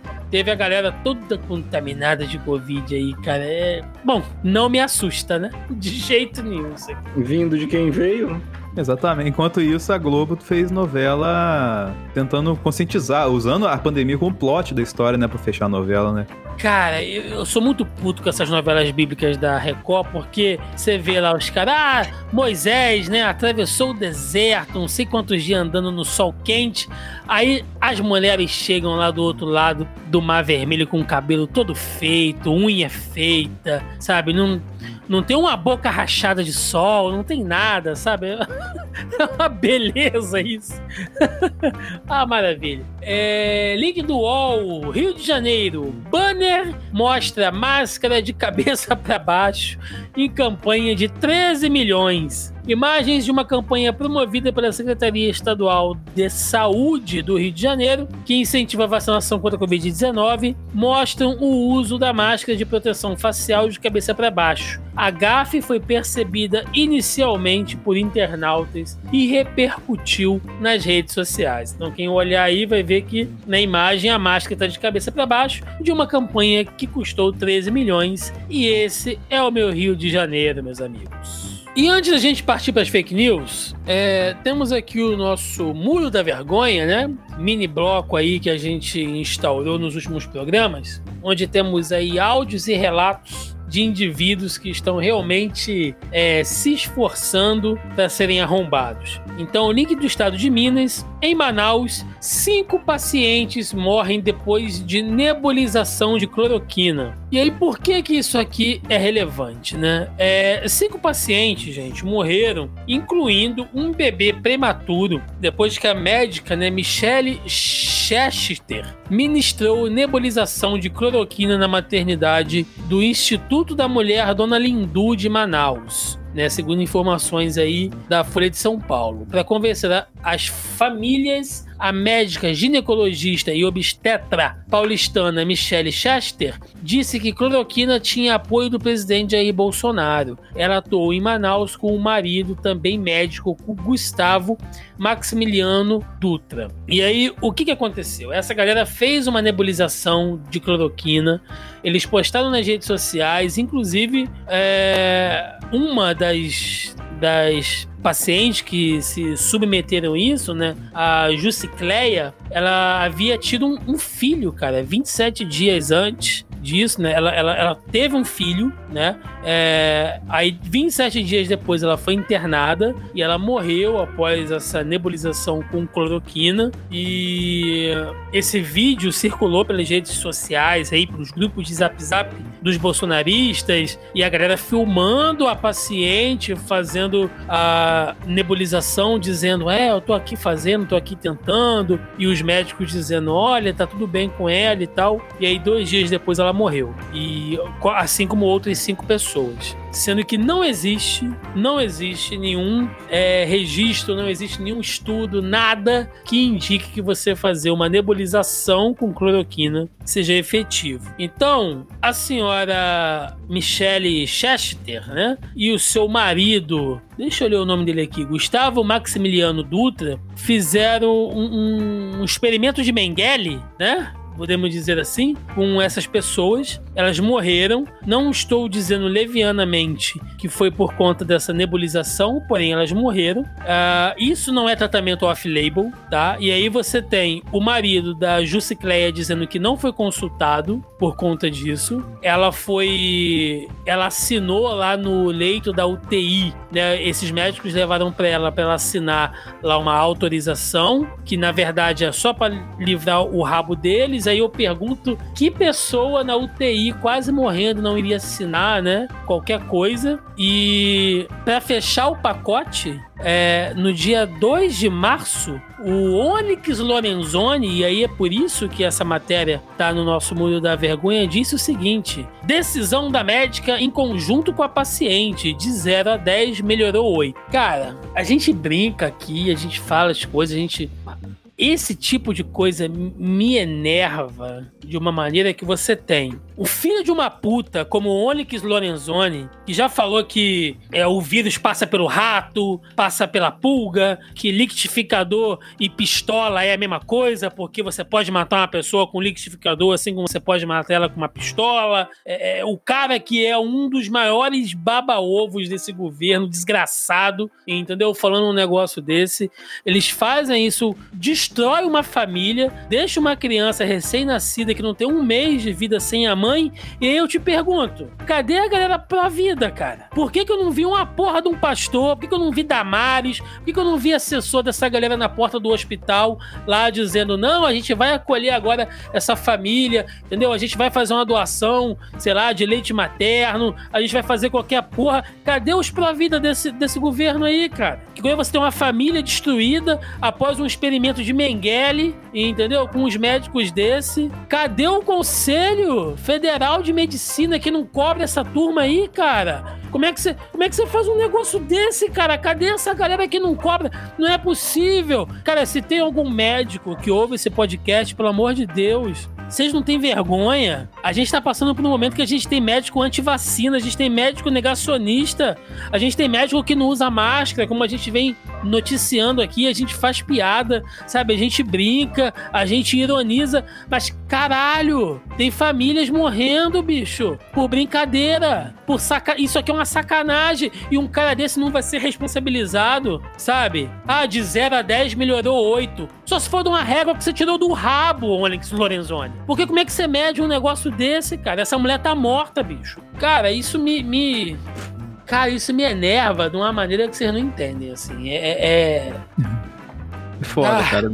Dá pra entender, porque, porra, assim, a pessoa tá num local desse, a gente até falou isso, é foda que a gente fica repetindo, né? A gente parece velho, assim, mas é porque o, o- o Brasil nos obriga a fazer isso. O Brasil nos obriga a beber como o Thiago tá bebendo agora. Mas se a pessoa tá numa situação de tá no hospital e tá numa situação dessa, cara, ela tá aceitando qualquer coisa. E o médico é referência pra ela, tá ligado? O médico, tipo assim, por mais que o médico seja negacionista, infelizmente, a gente ainda alimenta que tem uma moralidade no, no médico que vai, ah, não, ele não vai fazer um uma coisa que não é garantido pra salvar a vida da pessoa. E reportagem assim mostra que vai lá e faz, cara. E, cara, é muito triste esse cenário velho. E outra coisa, Thiago, como vocês sabem, eu já coloquei aqui nesse grupo quanto eu tenho o péssimo hábito de ler comentário de notícia e o discurso bolsonarista diante da situação da nebulização causar morte causa morte, é sempre importante ressaltar isso aqui, é de que você não pode culpar um médico por querer salvar a vida de alguém, porque ele não sabia. E cara, ele sabe, porque se de repente surge no WhatsApp que gasolina injetada na veia cura câncer e um médico fizer isso, ele tem que ser preso. Ah, mas era remédio. Beleza, cara. Sabe aspirina? Aspirina. Coisa que você toma quando você tá de ressaca, dor de cabeça. Todo mundo tem, de boa. Se você tomar aspirina errado, você morre. Aspirina, cara. Você chega na farmácia e compra 12 pacotes por 10 reais. Pode te matar se você tomar errado. Então, se você tá tomando esse remédio para verme, se você tá tomando esse remédio que pode causar problema no seu coração, tem uma bula avisando todo remédio tem, cara. Você pode morrer. Não é porque é remédio que você pode tomar, sabe? É, é- é- é de, um- de uma ignorância e uma defesa da ignorância tão grande que me assusta. E assim, quem acompanha a gente já sabe, né? Eu convivi muito tempo com médico, né? Minha ex era médica, então eu convivia com esse círculo. E, cara, dentre os médicos eles sabem, existe uma camada de médico que é um bando de filho da puta, cara. Que o cara tá no automático, que tá na profissão porque ser médico paga bem, ser médico é um status. Isso acontece com medicina, isso acontece com família tipo também, de- né, Roberto? Sim, e com, com medicina, com engenharia, com direito, em, em muitos lugares. Então, é, é uma. Até o cachorro tá puto latindo aqui.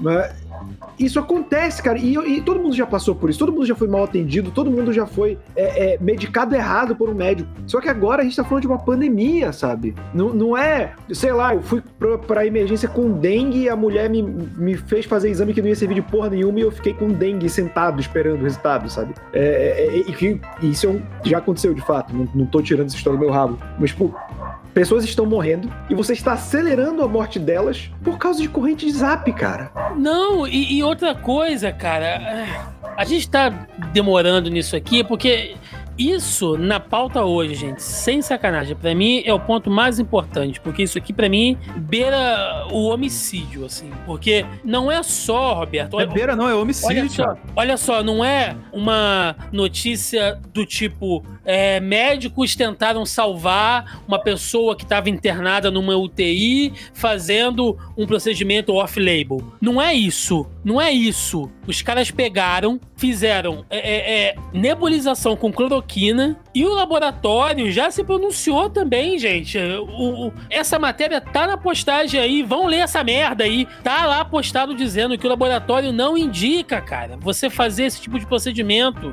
Não é um remédio pra inalação, não é pra você fazer isso. Eles diluíram e colocaram isso pra fazer uma nebulização, fizeram todo um show midiático, porque eles, filma, eles filmaram isso, eles jogaram isso no Instagram, do Instagram, isso foi parar nos grupos de zap, foi parar pelos bots do Twitter, ou seja, é uma coisa programada, cara, sabe? É uma coisa programada, você matou uma pessoa de maneira programada, e ok que a classe médica, aí vocês me desculpem aí, tá? os todos os profissionais, a gente vem falando isso aqui desde o início desse programa, eu falo isso de consciência limpa. A gente já trouxe aqui profissionais de saúde, a gente já trouxe aqui gente da, da ciência, somos todos muito gratos por vocês que estão na linha de frente, sabe? Que, que tá gente sem ver a família, que tá ficando doente, tá ficando maluca, que contraiu o Covid, enfermeiros, médicos, galera da área administrativa que trabalha em um hospital. Muito obrigado, seremos, teremos sempre que lembrar, sabe, de, de- dessa, de todo esse trabalho maravilhoso e corajoso que vocês estão fazendo.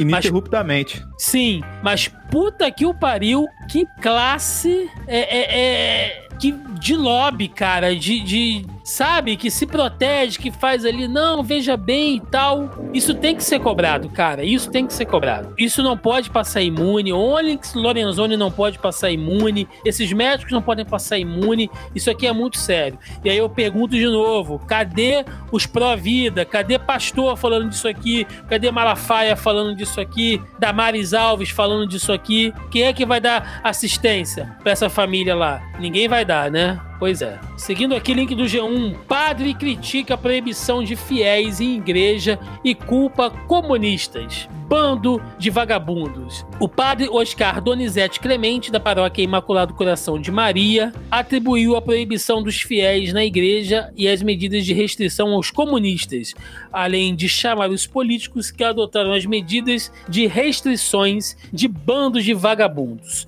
A gente tem um áudio aqui, lá do sermão do padre, e o JP vai tocar aí pra vocês agora. Vagabundos políticos. O Brasil vai ser um país comunista. Deus queira que a gente faça alguma coisa. Só para você dar uma olhadinha. Aqui, vizinho nosso, na Venezuela, que todo mundo acha, e principalmente esse, povo de esquerda, né? Que ama esses esquerdistas vagabundos. Por que, que não vai morar na Venezuela? Por que, que não vão morar em Cuba? Na Venezuela, as autoridades políticas estão fazendo os chefes de famílias, depois de serem torturados, comer as folhas da Bíblia até acabar. Na Bolívia, semana passada agora, ou essa semana, não vai ser mais permitido evangelizar na Bolívia. E todo esse bando de esquerdista vagabundo batendo palma para essa corja. E as nossas autoridades fazem nada. É por isso que a igreja está desse jeito que vocês vão ver agora. Olha aí, olha que bonito, olha que gracinha, tá vendo? Do jeito que o Partido Comunista Chinês deseja. Vamos continuar assim. Nós de igreja, padres, bispos, pastores de igreja, vamos continuar tudo com a boca fechada. Vocês vão ver daqui 10 anos. Então é por isso que a igreja está desse jeito. Aqui na igreja tem Covid, mas no ônibus lotado e nas festas não tem. Esse padre definitivamente não representa, não me representa e não representa o que eu acredito, tá ligado? Mas eu acho que o Roberto, como ele foi atacado por esse padre, tem total razão no que ele vai dizer agora. Cara, é aquele negócio, né? Pra cada padre que tenta ajudar na Cracolândia, tem 10 desses. Então não adianta ficar aqui, ah, esse padre não me representa, esse... a instituição é isso, cara. Esse padre só é mais vocal e só tá usando uma linguagem chula, que eu acho que para um homem de fé não deveria ser usada, inclusive. Né? Incitar o ódio, assim, pra alguém que se diz um padre, né? Um cara que traz os ensinamentos de Cristo. Mas a igreja católica tá brigando pra voltar à missa. As igrejas evangélicas também. Então, não é só esse padre, sabe? É, é isso que tem que ser visto. Esse padre só vai ser o boi de piranha. Falou merda, falou bosta, sabe? Tá redondamente enganado, mas como ele deve ser idoso, o idoso ele já tá errado por, por existência, né? Então, não tem muito de novo aí. Pode não representar, mas a instituição tá aí também brigando pra faltar missa. Sabe o que eu acho engraçado, entre aspas, só estendendo um pouquinho aqui, Thiago? É, antes da pandemia, eu morando em Varginha, tinha uma igreja que era perto de casa, e eu ia, e ela sempre lotava no domingo de manhã. E tem a igreja principal da cidade, que era mais longe e eu raramente ia. E um dia eu fui, e essa igreja principal, no mesmo horário da missa, ela tava mais vazia. Tipo assim, a igreja matriz principal da cidade geralmente enche mais na hora da missa do que as do bairro, né? E eu entendi por quê, porque o padre da paróquia dessa igreja principal, ele tem esse viés, vamos dizer assim, um pouco mais comunista, como diria o Roberto. E provavelmente isso afugenta os, os fiéis aí nessas igrejas de bairro, que não tem essa, essa postura e tal, assim. Eu acho engraçado que, tipo assim, vem muito. Isso sinaliza muito bem, né, Tiago? Como é que é o comportamento do daqueles que dizem cristão, né? Que acabam se incomodando quando o padre fala uma coisa, vai atrás de outra igreja e tal, assim. Isso quando muda religião, né? Pois é, cara, eu ia até fazer uma, uma brincadeira e até tentar ironizar a situação, mas eh, esse negócio que a gente falou anteriormente, isso me deixa tão desgraçado da cara que, que, que eu perdi até o clima. Mas a verdade é que eu trouxe esse caso pra cá porque a gente falou. Escutem a nossa edição anterior, onde a gente falou da, da, da formação do, do Brasil como evangelistão do Sul, né? É, se, trans- se transformando aí numa teocracia agromiliciana, como a gente apelidou aqui. Mas a questão aqui é que, além desse padre passar vergonha, pode ser muito engraçado e tal, o cara tá espalhando mentira, bicho. Sabe? É porque os comunistas estão forçando as pessoas a comerem páginas da, da Bíblia, não sei o quê. Ah, você tá falando isso pra defender os comunistas? Não, porra. Eu tô falando isso porque é, é- é inconcebível, cara. Você tem um sacerdote religioso que nesse momento devia estar ali pregando a paz, a comunhão, que deveria estar usando a- o- os fundamentos da Igreja Católica, os recursos da Igreja Católica, que não são poucas, sabe? Pra acolher pessoas necessitadas, mas o cara tá lá vomitando discurso político em um lugar que não deveria ter isso. É nojento, é nojento. Pode ser engraçado pelo ridículo, mas me dá nojo de ver isso aí. Vamos lá, vamos falar de fake news. Fake news aqui, link do G1. É fake que prefeituras e médicos que diagnosticam casos de Covid-19 ou atestam óbitos pela doença recebem dinheiro a mais por cada paciente. Circula pelas redes sociais um vídeo em que o homem diz que para cada diagnóstico de Covid, a prefeitura embolsa 8 mil do governo federal. É mil para o médico que dá o diagnóstico e para cada óbito afirma que a prefeitura recebe 18 mil. No vídeo, o homem diz que ouviu de um amigo relato, segundo o qual um médico deu a ele 14 dias de atestado. Abre aspas. O que ele me diz foi: aqui na cidade que a gente mora, para cada diagnóstico de Covid, a prefeitura embolsa 8 mil e, para, e mil para o médico que dá o diagnóstico. E para cada óbito, geralmente o óbito por esse mesmo médico, a prefeitura re- recebe 18 mil. O Ministério da Saúde esclarece que a distribuição de recursos financeiros destinados ao enfrentamento da Covid obedece a uma série de critérios, não sendo registro de morte ou por caso diagnosticado pelo estado do município. Por que esse filho da puta não tá preso ainda, cara? Porque eu já ouvi isso aqui. Eu não sei se vocês já ouviram por aí, mas eu já ouvi isso aqui sendo falado aqui pelas conversas de, de, de- de gente que frequenta grupo de zap. Já teve gente vindo me perguntar se isso aqui era, era verdade. Esse cara tem que ser preso, bicho. Esse cara tem que ser preso. Esse papo de, ah, um ouvi de um amigo meu, pau no seu cu. Tem que prender esse cara, entendeu? E eu sei que não vem dele isso, mas alguém tem que responder a isso. E eu não tô nem interessado se a corda vai explodir, vai arrebentar no colo do mais fraco, não. Eu quero é que se foda e esse cara precisa ser preso, cara. Igual aquela mulher que falou lá que caixão tava sendo enterrado vazio, tem que se fuder mesmo, entendeu? E pra fechar aqui as nossas fake news, é fake que quase toda a população de Serrana já foi imunizada e ainda assim mortes por Covid-19 explodiram na cidade. Circula pelas redes sociais uma mensagem que diz que o projeto de vacinação em massa da população maior de 18 anos de Serrana contra a Covid foi concluído e o resultado é preocupante. A publicação diz que 96% da população foi imunizada com a Coronavac e junto o do boletim epidemiológico da cidade. Sugere que mortes estão aumentando por causa disso. E a mensagem é fake, né? Segundo o Instituto Butantan, é, o estudo na cidade ainda não terminou e a mensagem é, portanto, falsa. E eu não vou recorrer aqui, mas a gente já falou do caso de Serrano aqui, onde os números caíram, apenas né, é, cerca ali de 47% né, da- das pessoas que foram vacinadas. A gente falou disso aqui no bloco de notícias. Morreu uma pessoa só nesse tempo todo também. Porra, pelo amor de Deus. Essa aqui é aquela da, da fita da Disney, né, Roberto? Essa aqui É, sabe já tem o selo holográfico. Cara, mas é foda, né? É, lockdown dá certo. Não dá certo em lugar nenhum. Aí vacinação em mata dá certo. Tá morrendo gente pra caralho. Que compromisso com a morte é esse, cara? Cara, é a necropolítica, né, cara, que eles falam. É, mas caralho, sabe? Tipo, que- é um compromisso. Esse compromisso com a morte, assim como o compromisso com a imbecilidade desse governo, me assusta pra caralho, cara. Era pra estar feliz. Pô, Olha, Serrana provou que dá pra resolver. Sabe, a Arara... era Araraquara que fez o lockdown? Foi. Foi, né? Foi, foi, foi. Araraquara fez o lockdown, deu certo. Então, Que era o eles prefeito estão do provando- PT.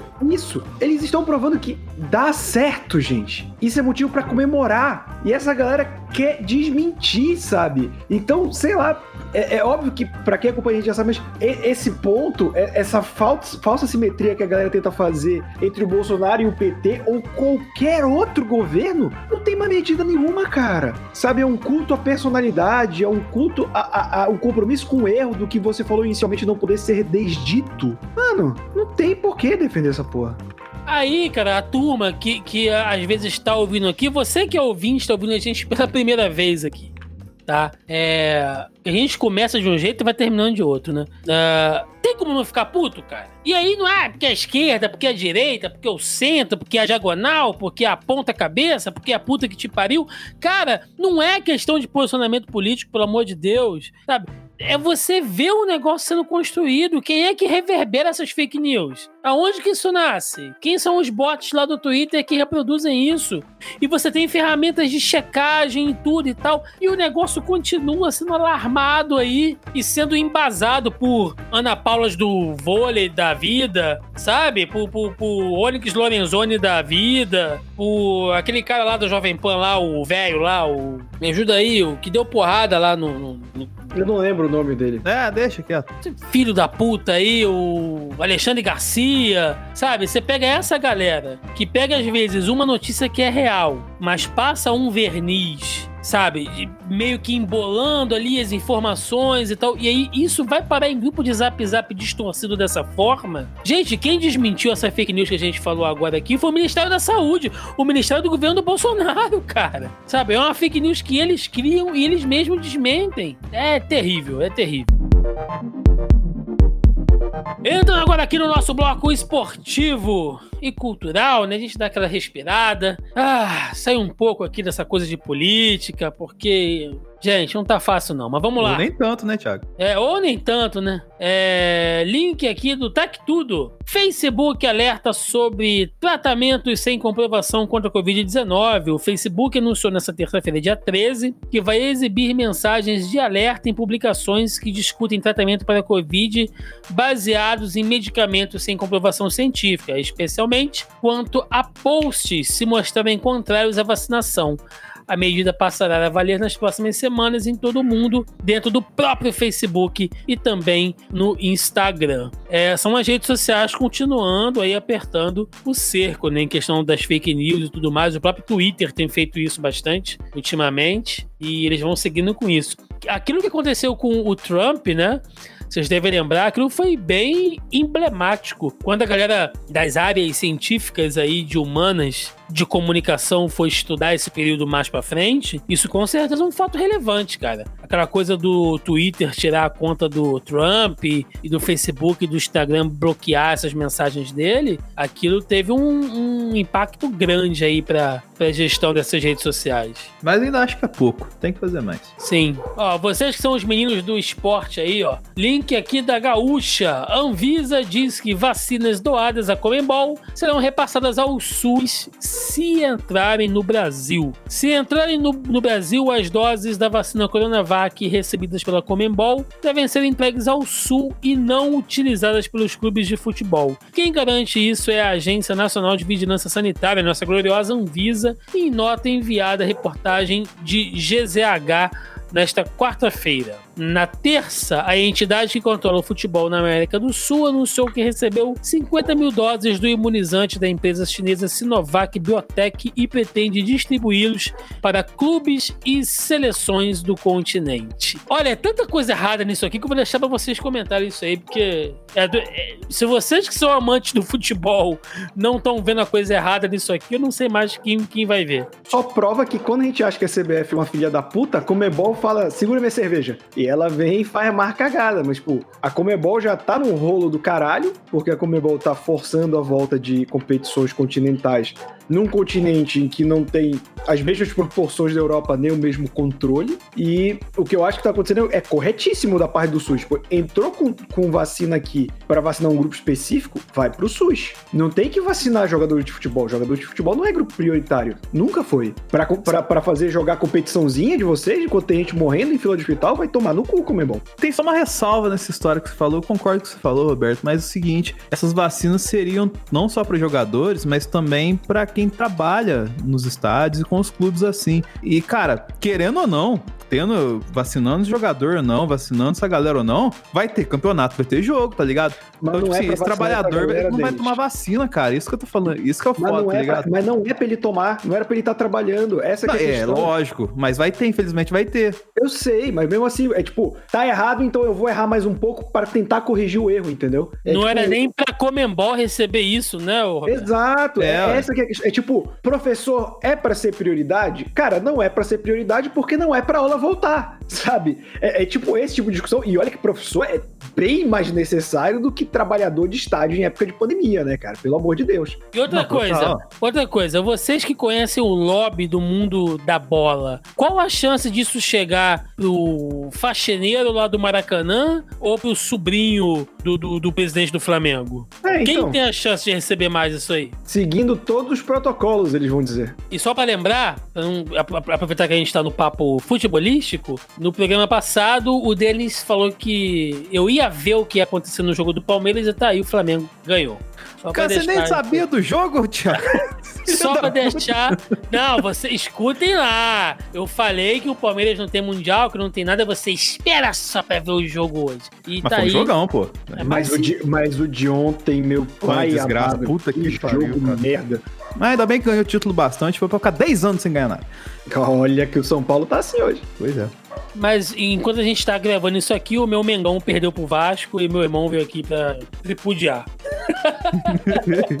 Mas quanto tempo que vocês falaram que o Vasco não ganha do Flamengo? Cinco anos. Então deixa ele, tadinho. É. Link do UOL. Vamos fazer um rolê aqui pela Olimpíada. Chefe de grupo médico se preocupa com Olimpíadas após piora em casos. Haru Ozaki, presidente da Associação Médica de Tóquio, mostrou preocupação com a realização da Olimpíada 2020, caso a Covid-19 continue se agravando no Japão. Em uma entrevista ao jornal Esportes Hot, Ozaki colocou em xeque o evento marcado para julho, mesmo sem a presença de público. Abre aspas. Se as infecções se espalharem mais, na realidade seria difícil realizar a Olimpíada em sua forma regular com atletas de vários países, mesmo que os jogos sejam realizados sem espectadores. Enquanto isso, também no UOL, FMI diz que a economia do Japão pode resistir a mudanças de planos nas Olimpíadas. Cancelar ou adiar os Jogos Olímpicos de Tóquio provavelmente não afetará muito a economia do Japão, mas pode exigir que o governo ofereça apoio direcionado para pequenas empresas duramente atingidas, disse uma autoridade do Fundo Monetário Internacional. Uma mudança nos planos para as Olimpíadas teria impacto limitado nas perspectivas gerais de crescimento de curto prazo, dado que o Japão é uma economia grande e diversificada, disse Odd Perbeck, vice-diretor do departamento do FMI para a Ásia e o Pacífico. É, no programa passado a gente já falou sobre isso, inclusive o Roberto fez questão de enaltecer o meu viralatismo ah, em relação ao Japão, que já disse que não vai pedir teste para ninguém, vem quem quer, né? Se você quiser vir do... Eu quero ver japonês abraçando, Japo... é, abraçando o brasileiro pra dizer que tá tudo bem. Quero ver se vocês vão topar com, com, com os perdigoto latino-americano, entendeu? De boa, igual a, a turma do, do COI aí tá dizendo que pode rolar. Mas é isso, né? É, vamos bater aqui né? Eu vou deixar vocês comentarem aí a notícia, mas eu já quero antecipar duas coisas. Uma, vocês acham que vai rolar essa Olimpíada mesmo? E dois, se rolar, vocês querem fazer um podcast sobre isso, como a gente fez com a Copa do Mundo? Cara, eu acho que pode aumentar. Tipo, a gente pode voltar a ser dois por semana. Tipo, um pra falar do, do geral e outro pra falar da Olimpíada. Porque essa Olimpíada, ela não tá fora da, da bolha da pandemia. E eu acho que ela só vai piorar. Um dado importante aqui, Thiago, por exemplo, é, o seu viralatismo à parte, tava, tava rolando um número de quantos por- é, quantas pessoas a cada 100 cada país vacinou. O Japão tava com 0,2. E significa que a cada mil pessoas, duas estão vacinadas. A cada mil pessoas. O Japão não começou oficialmente o projeto nacional de vacinação, que já deveria ter começado segundo o próprio governo. Então, eu acho que essa Olimpíada, eu espero que não, mas tudo me leva, leva a crer que vai ser um desastre e por isso eu acho que não um novo podcast, mas virar um subproduto, tipo tá rolando com, com o xadrez verbal, que é uma semana é xadrez verbal, uma semana é relatório Covid. Durante a Olimpíada, que é um mês, cara, é, é um, é um programa pra falar de pandemia em geral e um pra falar do, do que tiver a ver com a Olimpíada, sabe? É, igual, eu vou falar. Não vou falar, não. Deixa quieto. A última vez que eu falei uma coisa, não, não deu certo. A gente tá até agora nela. Tipo o Palmeiras, né? Não, mas É que se eu falar, eu vou agourar. Mas vamos seguir o plano do Roberto. É, porque assim, a gente pode manter aqui o Zona em Quarentena e o Zona Quarentena Olimpíadas Arrombadas 2022, o que me preocupa, porque significa que o Zona em Quarentena vai durar mais um ano e a gente tem que consultar o nosso JP Moraes, nosso santo padroeiro, né, se dá também pra isso. Ou a gente vai ter que se virar aqui, porque... E outra coisa que é foda também, né, Thiago? A gente vai acompanhar a Olimpíada de madrugada, depois pegar o batente pra trabalhar. Fica o questionamento aí pro ouvinte. Fica aí. Começando aqui o nosso bloco de debate dessa semana, e eu quero trazer pra cá, né, é, que todos vocês, eu imagino, se você habita esta terra inóspita que é o Brasil, por mais que você seja ausente de, enfim, notícias, não queira acompanhar muito, você com certeza pelo menos ouviu falar da ligação do Cajuru, né, do nosso senador Cajuru, e do Bolsonaro ali meio que tentando é, modificar o objeto da CPI da Covid, que foi ali anunciada, né, foi inquirida que o Senado desse continuidade pelo STF, coisa que nós falamos no programa passado. Então, pra gente passar rapidamente o que aconteceu essa semana, link do G1, Cajuru e Bolsonaro, de xingamentos à limonada, o que há no polêmico áudio sobre a CPI da pandemia. Senador e presidente discutiram ampliar o escopo das investigações e governadores e prefeitos é, aventaram possibilidade de pressionar o STF a obrigar a abertura de impeachment contra ministros do próprio Supremo. Link da CNN, vou ter que sair na porrada, diz Bolsonaro sobre Randolfo Rodrigues. Se você não participar da CPI,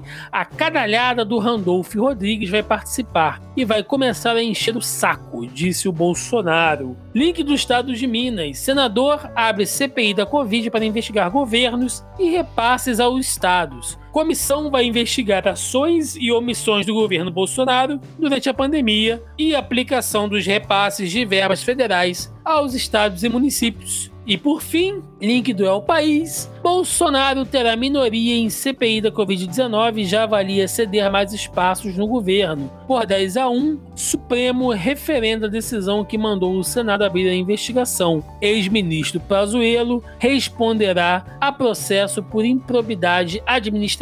É, eu vou deixar agora aqui, aqui com vocês, pelo menos o, o, o áudio central, pedir pro JP colocar no ar aí, o áudio central, é, fazendo uma síntese do que foi aí esse, essa discussão do Cajuru com o excrementíssimo. Toca aí, JP.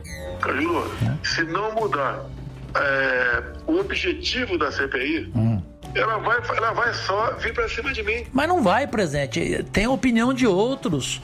É, são 11 titulares e 8 suplentes. A opinião de um não prevalece. Vai prevalecer a quem, quem, quem concordar. Eu não concordo com coisa errada, presente. Lulu, olha só, o que, que tem que fazer para ser uma CPI que realmente seja útil para o Brasil? Mudar a amplitude dela. Bota governadores e prefeitos. Sim, Pre- claro. Presidente da República, governadores e prefeitos. E eu fui o primeiro a assinar para governadores e municípios. O senhor pode ver lá, eu fui o primeiro a assinar. Então, portanto, eu concordo da amplitude. Ok. Então, se mudar a amplitude, poder. Agora, se não mudar, a CPI vai simplesmente ouvir o Pazuello, tá? Claro. Ouvir gente nossa, Claro. tá? para fazer um relatório sacana. Júlio, uma coisa importante aqui. Vamos lá, a gente tem que fazer do limão limonada. Por enquanto, é o limão que tá aí. Tá para ser uma limonada. Uhum. Pô, tem que, tem que, eu acho que você já fez alguma coisa, tem que peticionar o Supremo para botar em pauta o impeachment da E, e o que que eu fiz? O senhor não viu o que eu fiz, não? Eu falei pra ele que se ela for revanchista, eu faço questão de não participar dela. Não, mas, ah, mas se você não participa, daí a canalhada lá do Randolfo Rodrigues vai participar. E vai começar a encher o saco. Daí, vou ter que ser na porrada com um bosta desse. Dito isso, eu quero fazer três perguntas aqui. Eu vou, eu vou pedir que vocês comentem, tá? Os acontecimentos aí referente a tudo que aconteceu, a manifestação do STF, a ligação do Cajuru, a reação do Senado, tá? Comentem aí da maneira que vocês quiserem. E eu vou pedir que vocês me respondam três perguntinhas aqui, objetivamente, no final. É correto fazer uma CPI abrangente, pegando não só as decisões do governo federal, mas também dos estados e municípios? Como essa CPI deve lidar para não acabar em pizza e de uma, de uma maneira realista, tá? Sem pensar aí, ah, impeachment, facada, nada disso. De forma realista, o que, que a gente pode tirar no final disso tudo? Então, senhor Roberto II pode começar? Cara, eu sei, eu vou responder uma pergunta e você me fala as outras porque eu já esqueço sempre, mas é, na questão de se é válido uma CPI abrangente, a questão aqui não é nem se é válido. Não pode. Não cabe ao Senado Federal e- botar CPI sobre os estados. Exatamente. Não cabe, é inconstitucional. E eu acho correto. Porque, cara, imagina, o Bolsonaro tá querendo isso claramente, e, e quem escuta a gente aqui em outros programas sabe, é, eu, eu nunca vou defender a tese do cortina de fumaça, porque cortina de fumaça é você usar um assunto que é uma besteira para desviar de algo sério. O que o Bolsonaro faz é sério, que chamam de cortina de fumaça. É tão sério quanto as cagadas que ele tá fazendo. Ah, o filho dele tá sendo, tá sendo investigado, ele vai e quer instalar uma CPI contra o Estado. É gravíssimo. Ele falar que quer sair no soco com o senador é gravíssimo. Ele falar o meu exército é gravíssimo, gente. Não é cortina de fumaça. Parem com essa porra. Sabe? Como se ele fosse o maior estrategista do mundo. Ele não é. Ele é um turrão. Ele é um, um aparvalhado que tá no- com muito poder na mão. Então, sobre a questão da CPI, só eu não, não fugir, não pode. Não pode e é uma tentativa de obstruir justiça. Pra não investigarem o que ele não fez. Porque é que nem circulou também por aí, e, e- e eu acho importante também olhar os comentários, além de dar raiva, porque você vê que os bots e pessoas burras replicam o mesmo argumento. Tem que investigar essas 34 milhões de vacinas que foram distribuídas para os estados e só utilizaram 17. Ou seja, metade. Porque tem que ser duas doses. Se você recebe 20 mil, você não gasta as 20 mil no primeiro dia, você reserva, sabe? Os caras não conseguem fazer essa Você garante a segunda dose, né? Exato. E outra, como você imagina uma CPI pegando, fazendo pente fino em 25 estados brasileiros? Impossível. municípios, tem mais municípios também. Exato, impossível. Então, não pode. Não pode e nem tem como. Inconstitucional e impossível de fazer. Dessa questão estadual, né? Só complementando o Roberto, quem tem que fazer, logicamente, são as câmaras no- de deputados, assim, dos estados.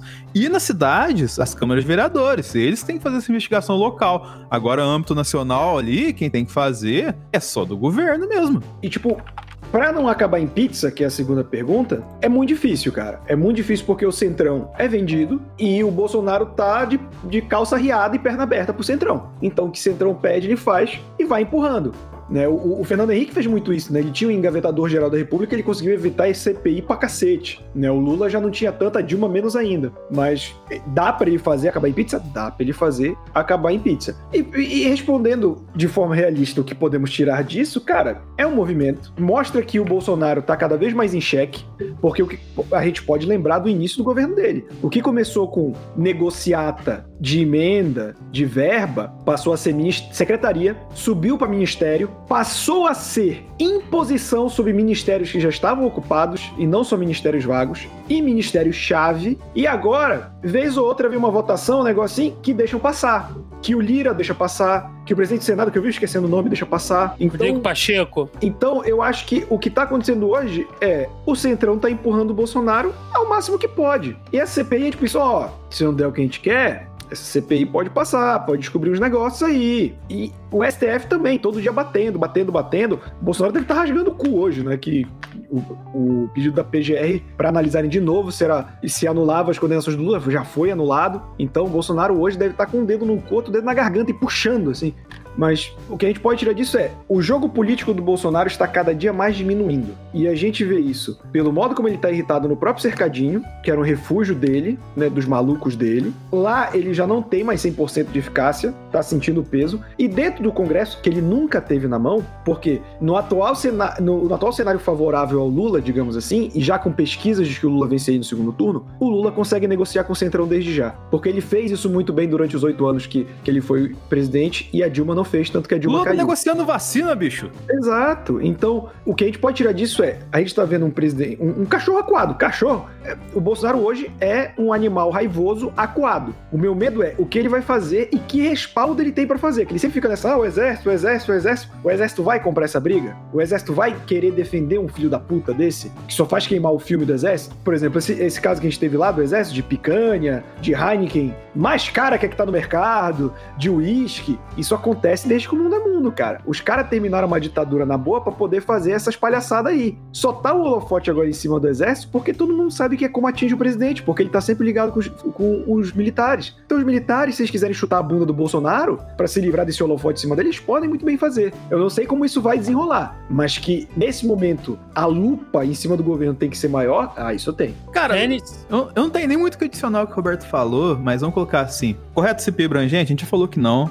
Tem que ser, se for, vai colocar mesmo. Governo cuida do governo, estados, cuida de estados e municípios cuida de municípios. Não tem conversa isso. Como não acabar em pizza? Cara, a gente sabe como não acabar em pizza, que é aquela história que a gente viu acontecer do Centrão trair o presidente. Aí não acaba em pizza. Será que vai acontecer agora? Co- Quanto que o Bolsonaro tá disposto a dar o rabo pro Centrão? A gente vai descobrir agora. E de forma realista, o que a gente pode tirar disso é que é o que o Roberto comentou, é o cachorro acuado. O Bolsonaro, ele vai entregar o que ele puder entregar e, o- e quando ele puder entregar e quanto ele puder entregar pra não sair do poder e pra tentar se perpetuar disso aí enquanto der. Agora, o quanto, quanto será que ele tem pra gastar a bagagem dele? Será que ele vai tentar fazer uma outra coisa mais perigosa? O exército não tá mais do lado dele direito. Ele já tirou um tanto de militar lá, os militares. é, a gente ficou sabendo depois dos dobramentos, como é que foi o lance dos militares saírem lá do poder lá. É, não é o presidente que, que coordena isso, né? Eles. Eles têm a própria organização própria deles lá e, tipo assim, quando sai, é indicado outro entre lá e o cara que entrou era aquele cara lá daquela reportagem que a gente falou aqui, que falou que o exército era o melhor lugar pro jovem ficar no período de pandemia, porque eles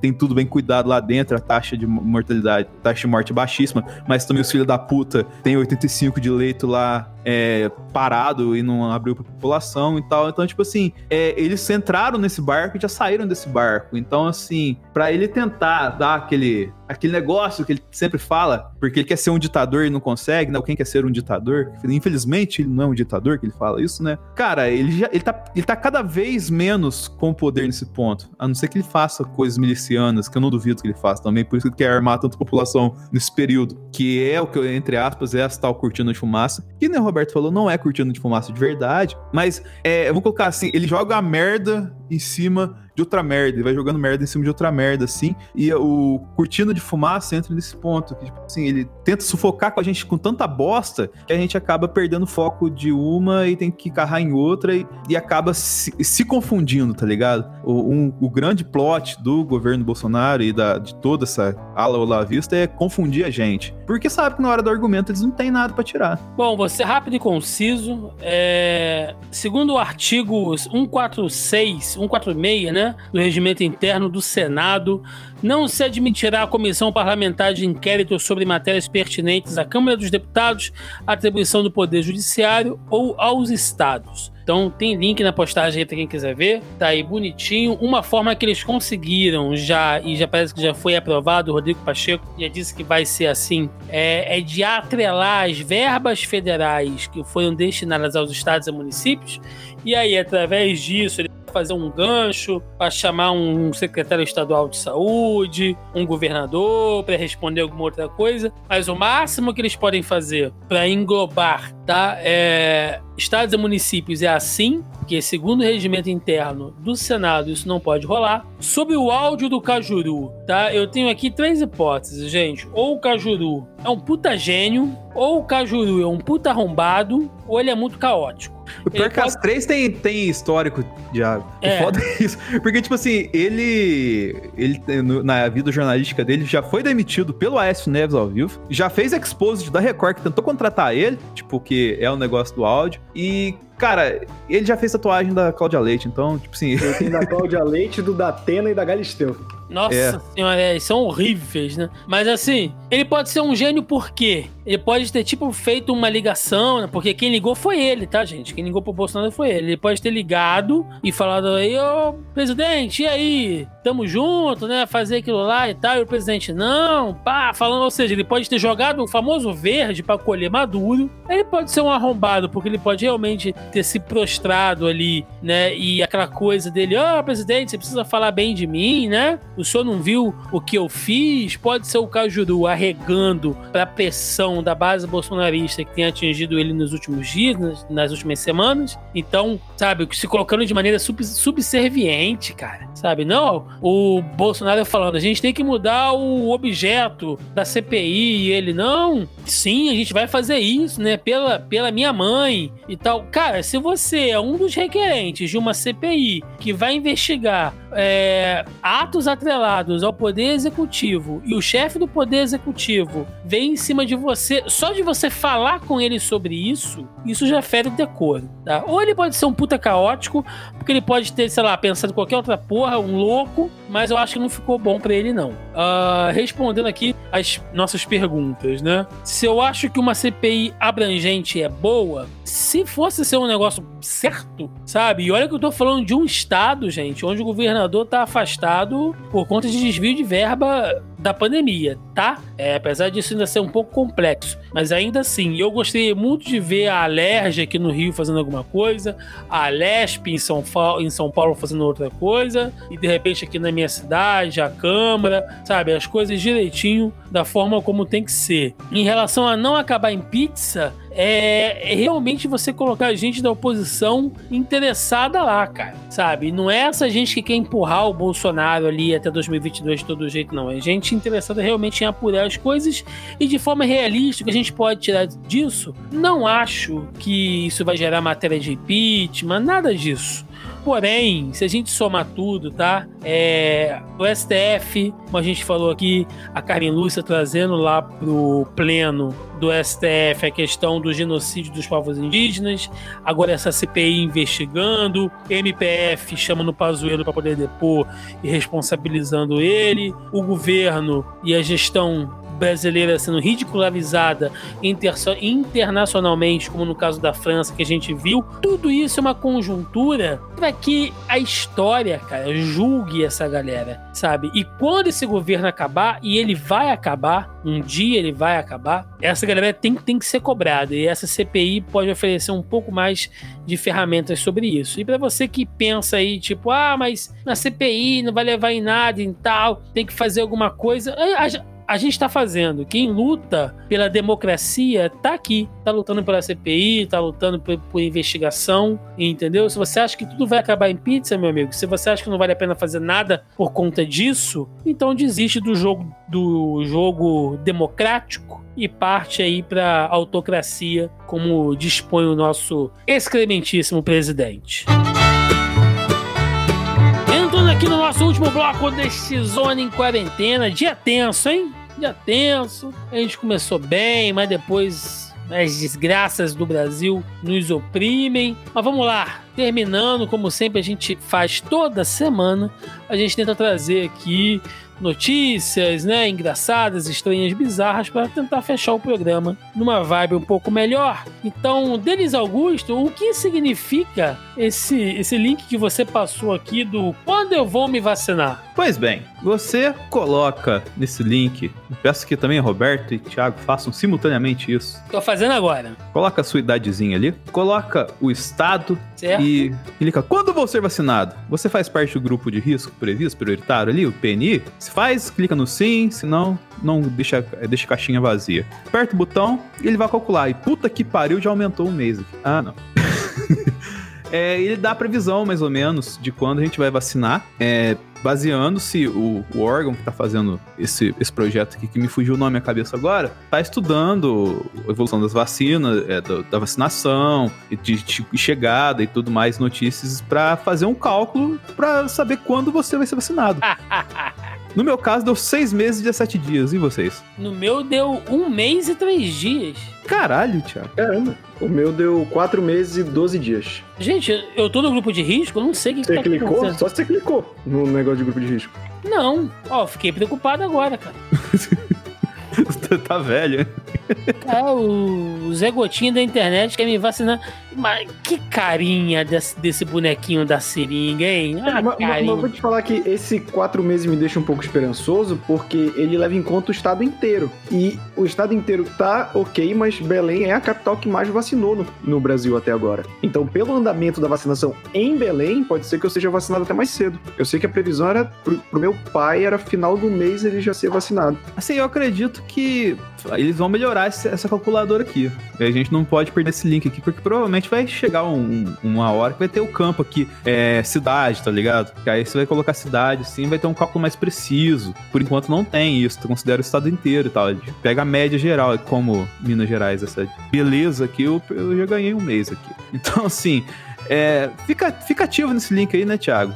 Quando vou ser vacinado, É, vacinação, enfim, covid19.com. Façam o teste aí. Agora, vacinado, eu não sei, mas e quando faremos uma suruba no Airbnb?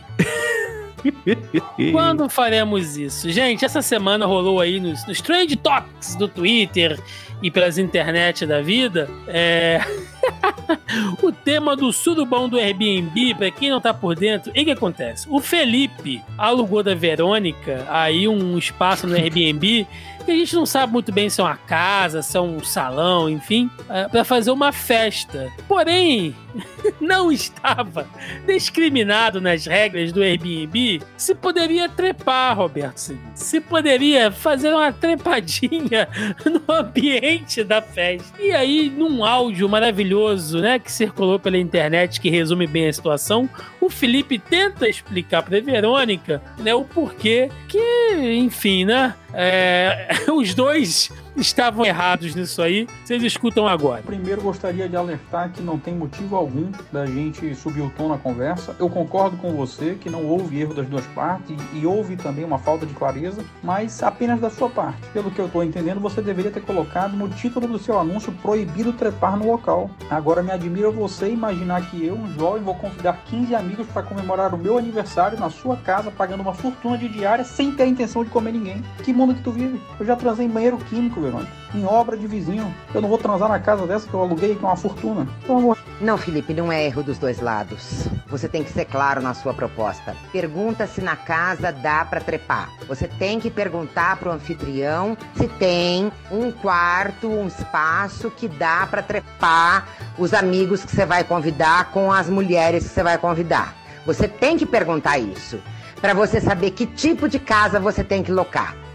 Você não pode locar uma casa para fazer seu aniversário, um churrasco de aniversário com seus amigos, que eram 15, e de repente você fazer da casa da pessoa um bordel, uma suruba, que tem homem pelado e mulher pelada em tudo quanto é lugar. Você não pode fazer isso dentro do Airbnb, porque isto fere as regras do Airbnb.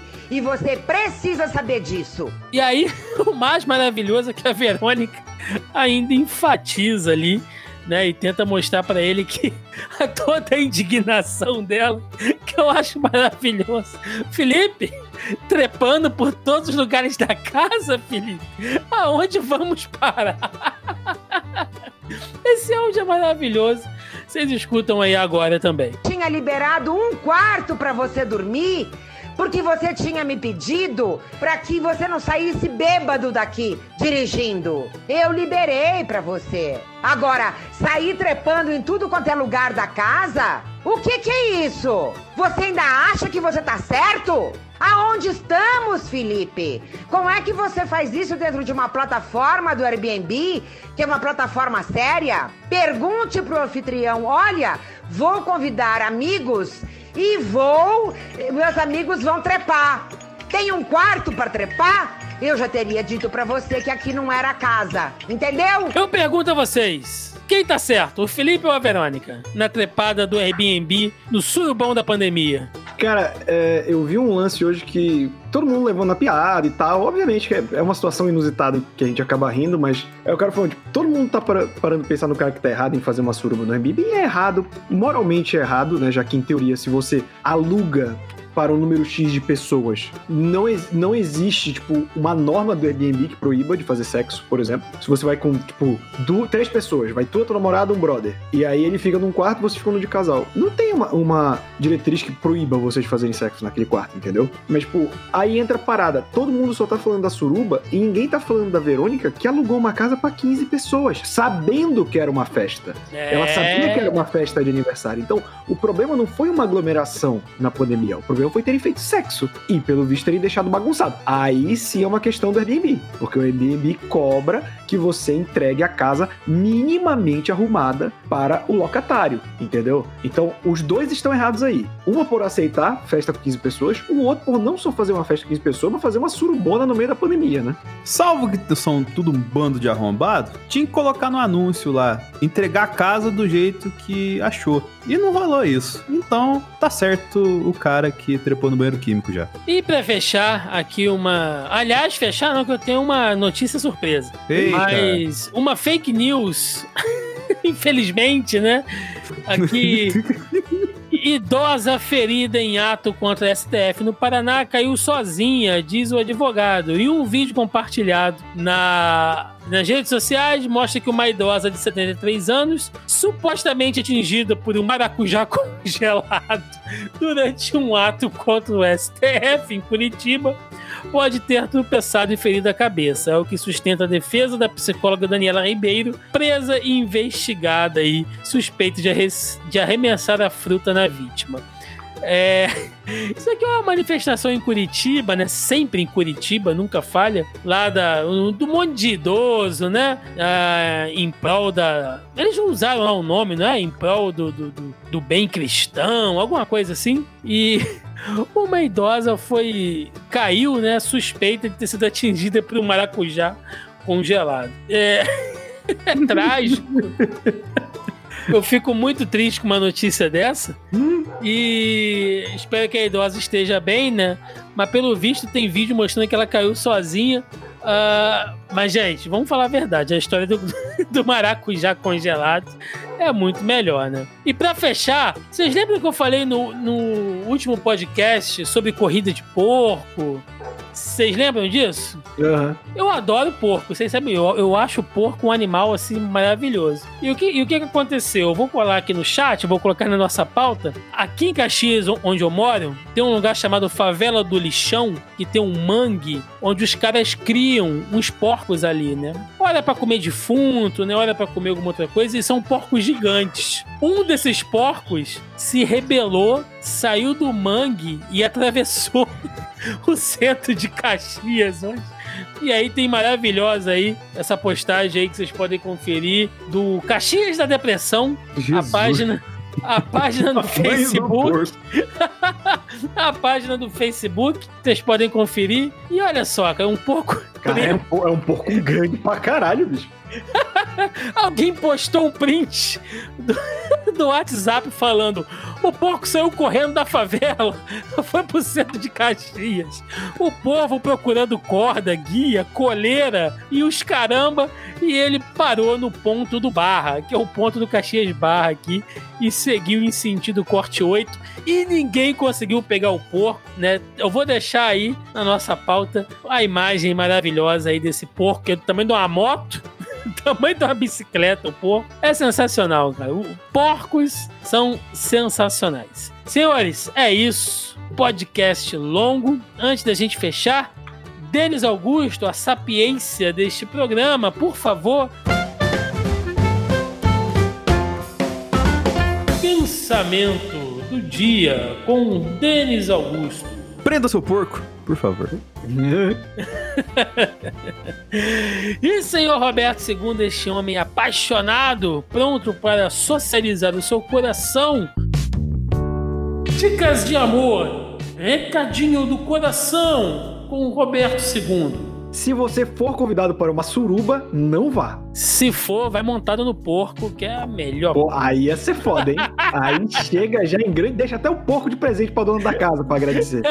Fred Mercury ficaria com inveja desse rolê. Não é, gente? Aquele momento agora é para recadinho, jabás, recados, o que vocês tiverem, senhor Denis Augusto. É, Estamos lá no Analisador fazendo resenhas semanais sobre Falcão e o Soldado Invernal, dançando junto com o Barão Zemo. Agora que todo mundo pode ser Capitão América, então tem espaço pra todo mundo lá em youtube.com.br DenisOvader. Eu ia fazer live do Oscar, mas Nomadland me desanimou de fazer isso. Então é isso aí. Senhor Roberto II, seu momento. E pra quem gostou de me ouvir falando besteira aqui, eu também falo besteira lá no youtube.com barra A Hora Suave, que tem vídeo quase todo dia de série, quadrinho, videogame, cinema, você pode checar lá. Tô toda sexta-feira também em qualquer agregador de podcast com o Momento Suave, que é o resumo de notícias da cultura pop da semana. E a cada 15 dias tô lá no Mansão N pra falar de Batman. Bom, antes de fechar, como sempre, temos que agradecer hoje, mais do que nunca, né? Programa longo aí, áudio longo, cheio de pistolagens, aos nossos amigos, nossos parceiros da audioheroes.com.br, que é quem nos auxilia aqui, quem é que cuida da edição deste programete cretino, vira a noite aí fazendo edição, né? Só quem tá lá na labuta sabe como é difícil, então quero agradecer muito aos nossos amigos da Audio Heroes. E se você tá ouvindo esse podcast, procure serviços de edição, vinhetas, locução, produção, logo, publicação e consultoria na área de podcasts, né? Ou se você conhece alguém que tá querendo se enveredar por este campo, por esta mídia, indica a galera da Audio Heroes aí, mais uma vez, audioheroes.com.br, o link tá na postagem indica lá que os caras fazem um, um trabalho realmente excelente. E com os cupom. Hoje eu vou sugerir um cupom, Thiago. Antes de você dar o seu cupom, cara, que Opa! é JP Pede Atleta, que vai ser o que ele vai fazer com a gente quando a gente falar que vai fazer mais um podcast durante a Semana das Olimpíadas.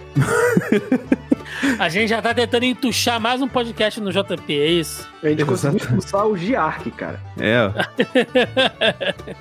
Pobre JP tá aí, então JP Mas- pede atleta. Mas aí eu queria ouvir o que você tinha preparado pra essa semana, que vocês sempre preparam uma coisa maravilhosa pra gente. Sim, sim, temos dois cupons essa semana que vai te dar um descontão, né, se você utilizar o cupom essa semana. Um deles é o cupom mais sacana que já teve nesse podcast, que é o hashtag JP Trepada do Airbnb, né, que o JP é um cara que toda semana bota pra fuder nesse podcast, né, edita tudo, deixa tudo bonitinho, então é um cara que a gente sempre presta reverência aqui. E temos também aqui JP Porco Fugitivo, porque o JP é um animal selvagem que desbrava aí toda a, a, a podosfera com seus trabalhos da Audio Heroes e ninguém pode segurar ele com coleira, com corda, com nada. Assim como o porco fugitivo aqui no Centro de Caxias. É isso, gente. Recadinhos de sempre, você pode ouvir aí o Zona em Quarentena nos principais agregadores e aplicativos de podcast. Estamos também no Deezer e no Spotify. Lembrando, mais uma vez, também que você nos encontra aqui no zonae.com.br, na postagem original do podcast, onde os links de tudo que a gente citou aqui, desde política, surubas, CPIs e porcos selvagens em cenários urbanos. Tá tudo linkado bonitinho aí na postagem. É isso. Vamos fechando esse programa caótico aqui. Você encontra o Zona E também nas principais redes sociais: Facebook, Instagram, Twitter e YouTube. É isso, gente. Ficamos por aqui e até o próximo Zona em Quarentena. Valeu!